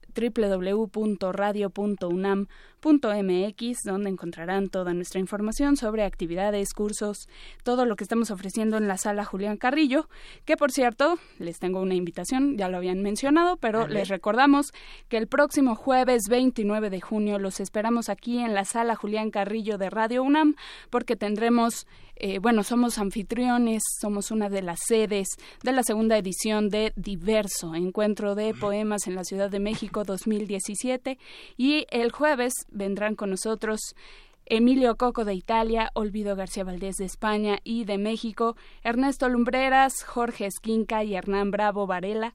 Toda la información la pueden encontrar en data.cultura.cdmx.gov.mx Diagonal Diverso 2017. De todos modos, vamos a compartir toda la información por redes sociales para que estén informados y vengan con nosotros el próximo jueves en punto de las 19 horas. La entrada, por supuesto, es entrada libre y los esperamos aquí, Adolfo Prieto 133, Colonia del Valle. Que tengan un excelente día y ya me despido. Muchísimas gracias. y otra vez la página, pero de corridito y con los ojos cerrados. Y, y al revés. Mm, no, mejor se las Mejor pongan en, una, en, un control, en un motor de búsqueda, pongan diverso 2017. Sí, es más fácil. Pero bueno, ahí está, de todos modos, en redes sociales. Que tengan un excelente día. Gracias, Vania Nuche. Adiós. ¿eh? Oigan, el, el, día de ayer, la ACNUR, la Agencia de, de Naciones Unidas para, el, para los Refugiados, organizó una pues una extraña actividad de sensibilización con varias personas no solo para para promover lo que están haciendo y para aliarse con una con una asociación llamada Gastromotiva, que lo que hace ¿Gastromotiva? es... ¿Gastromotiva?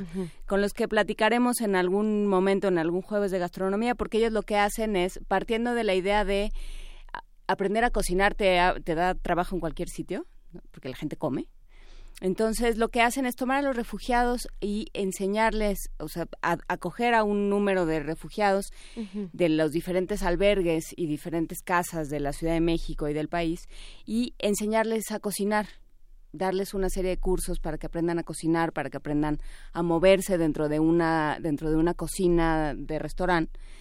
Y luego los van colocando en diferentes cocinas de, de todo eh, pues de todo el país, ¿no? Con los cuales tienen en, restaurantes, con los cuales tienen algún algún tipo de vínculo.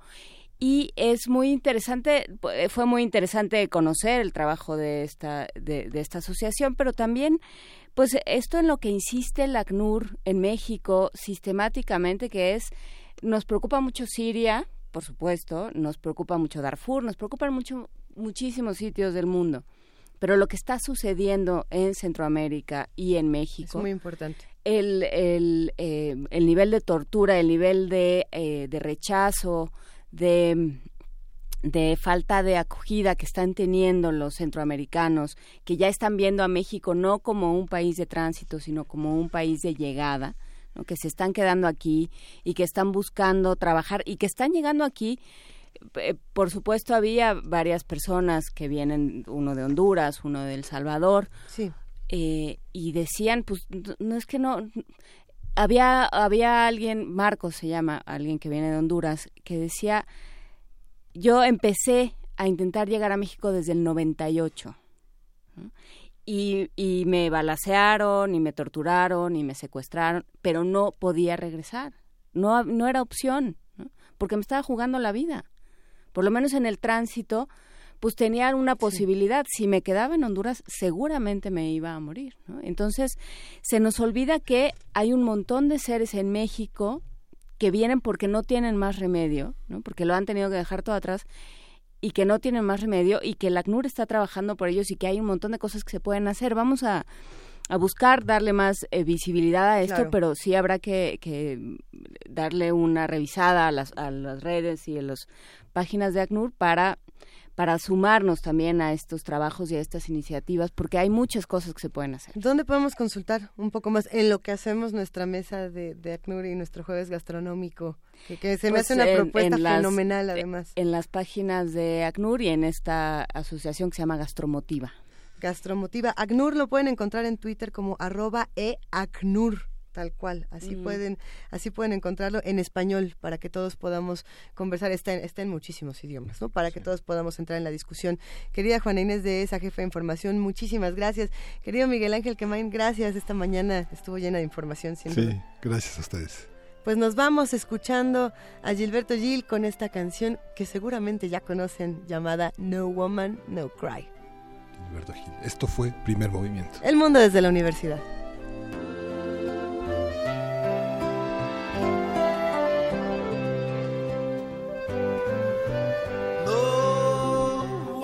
no cry. No woman no cry. No woman no cry.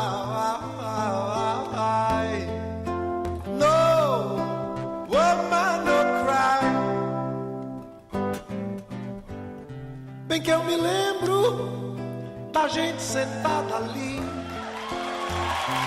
Na grama do aterro sob o sol, observando hipócritas disfarçados rondando ao redor, amigos presos, amigos sumindo assim, oi, oi, oi, oi, ah, pra nunca mais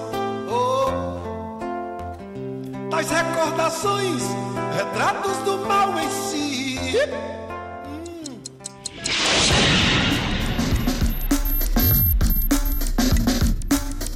Radio UNAM presentó Primer Movimiento. El mundo desde la universidad.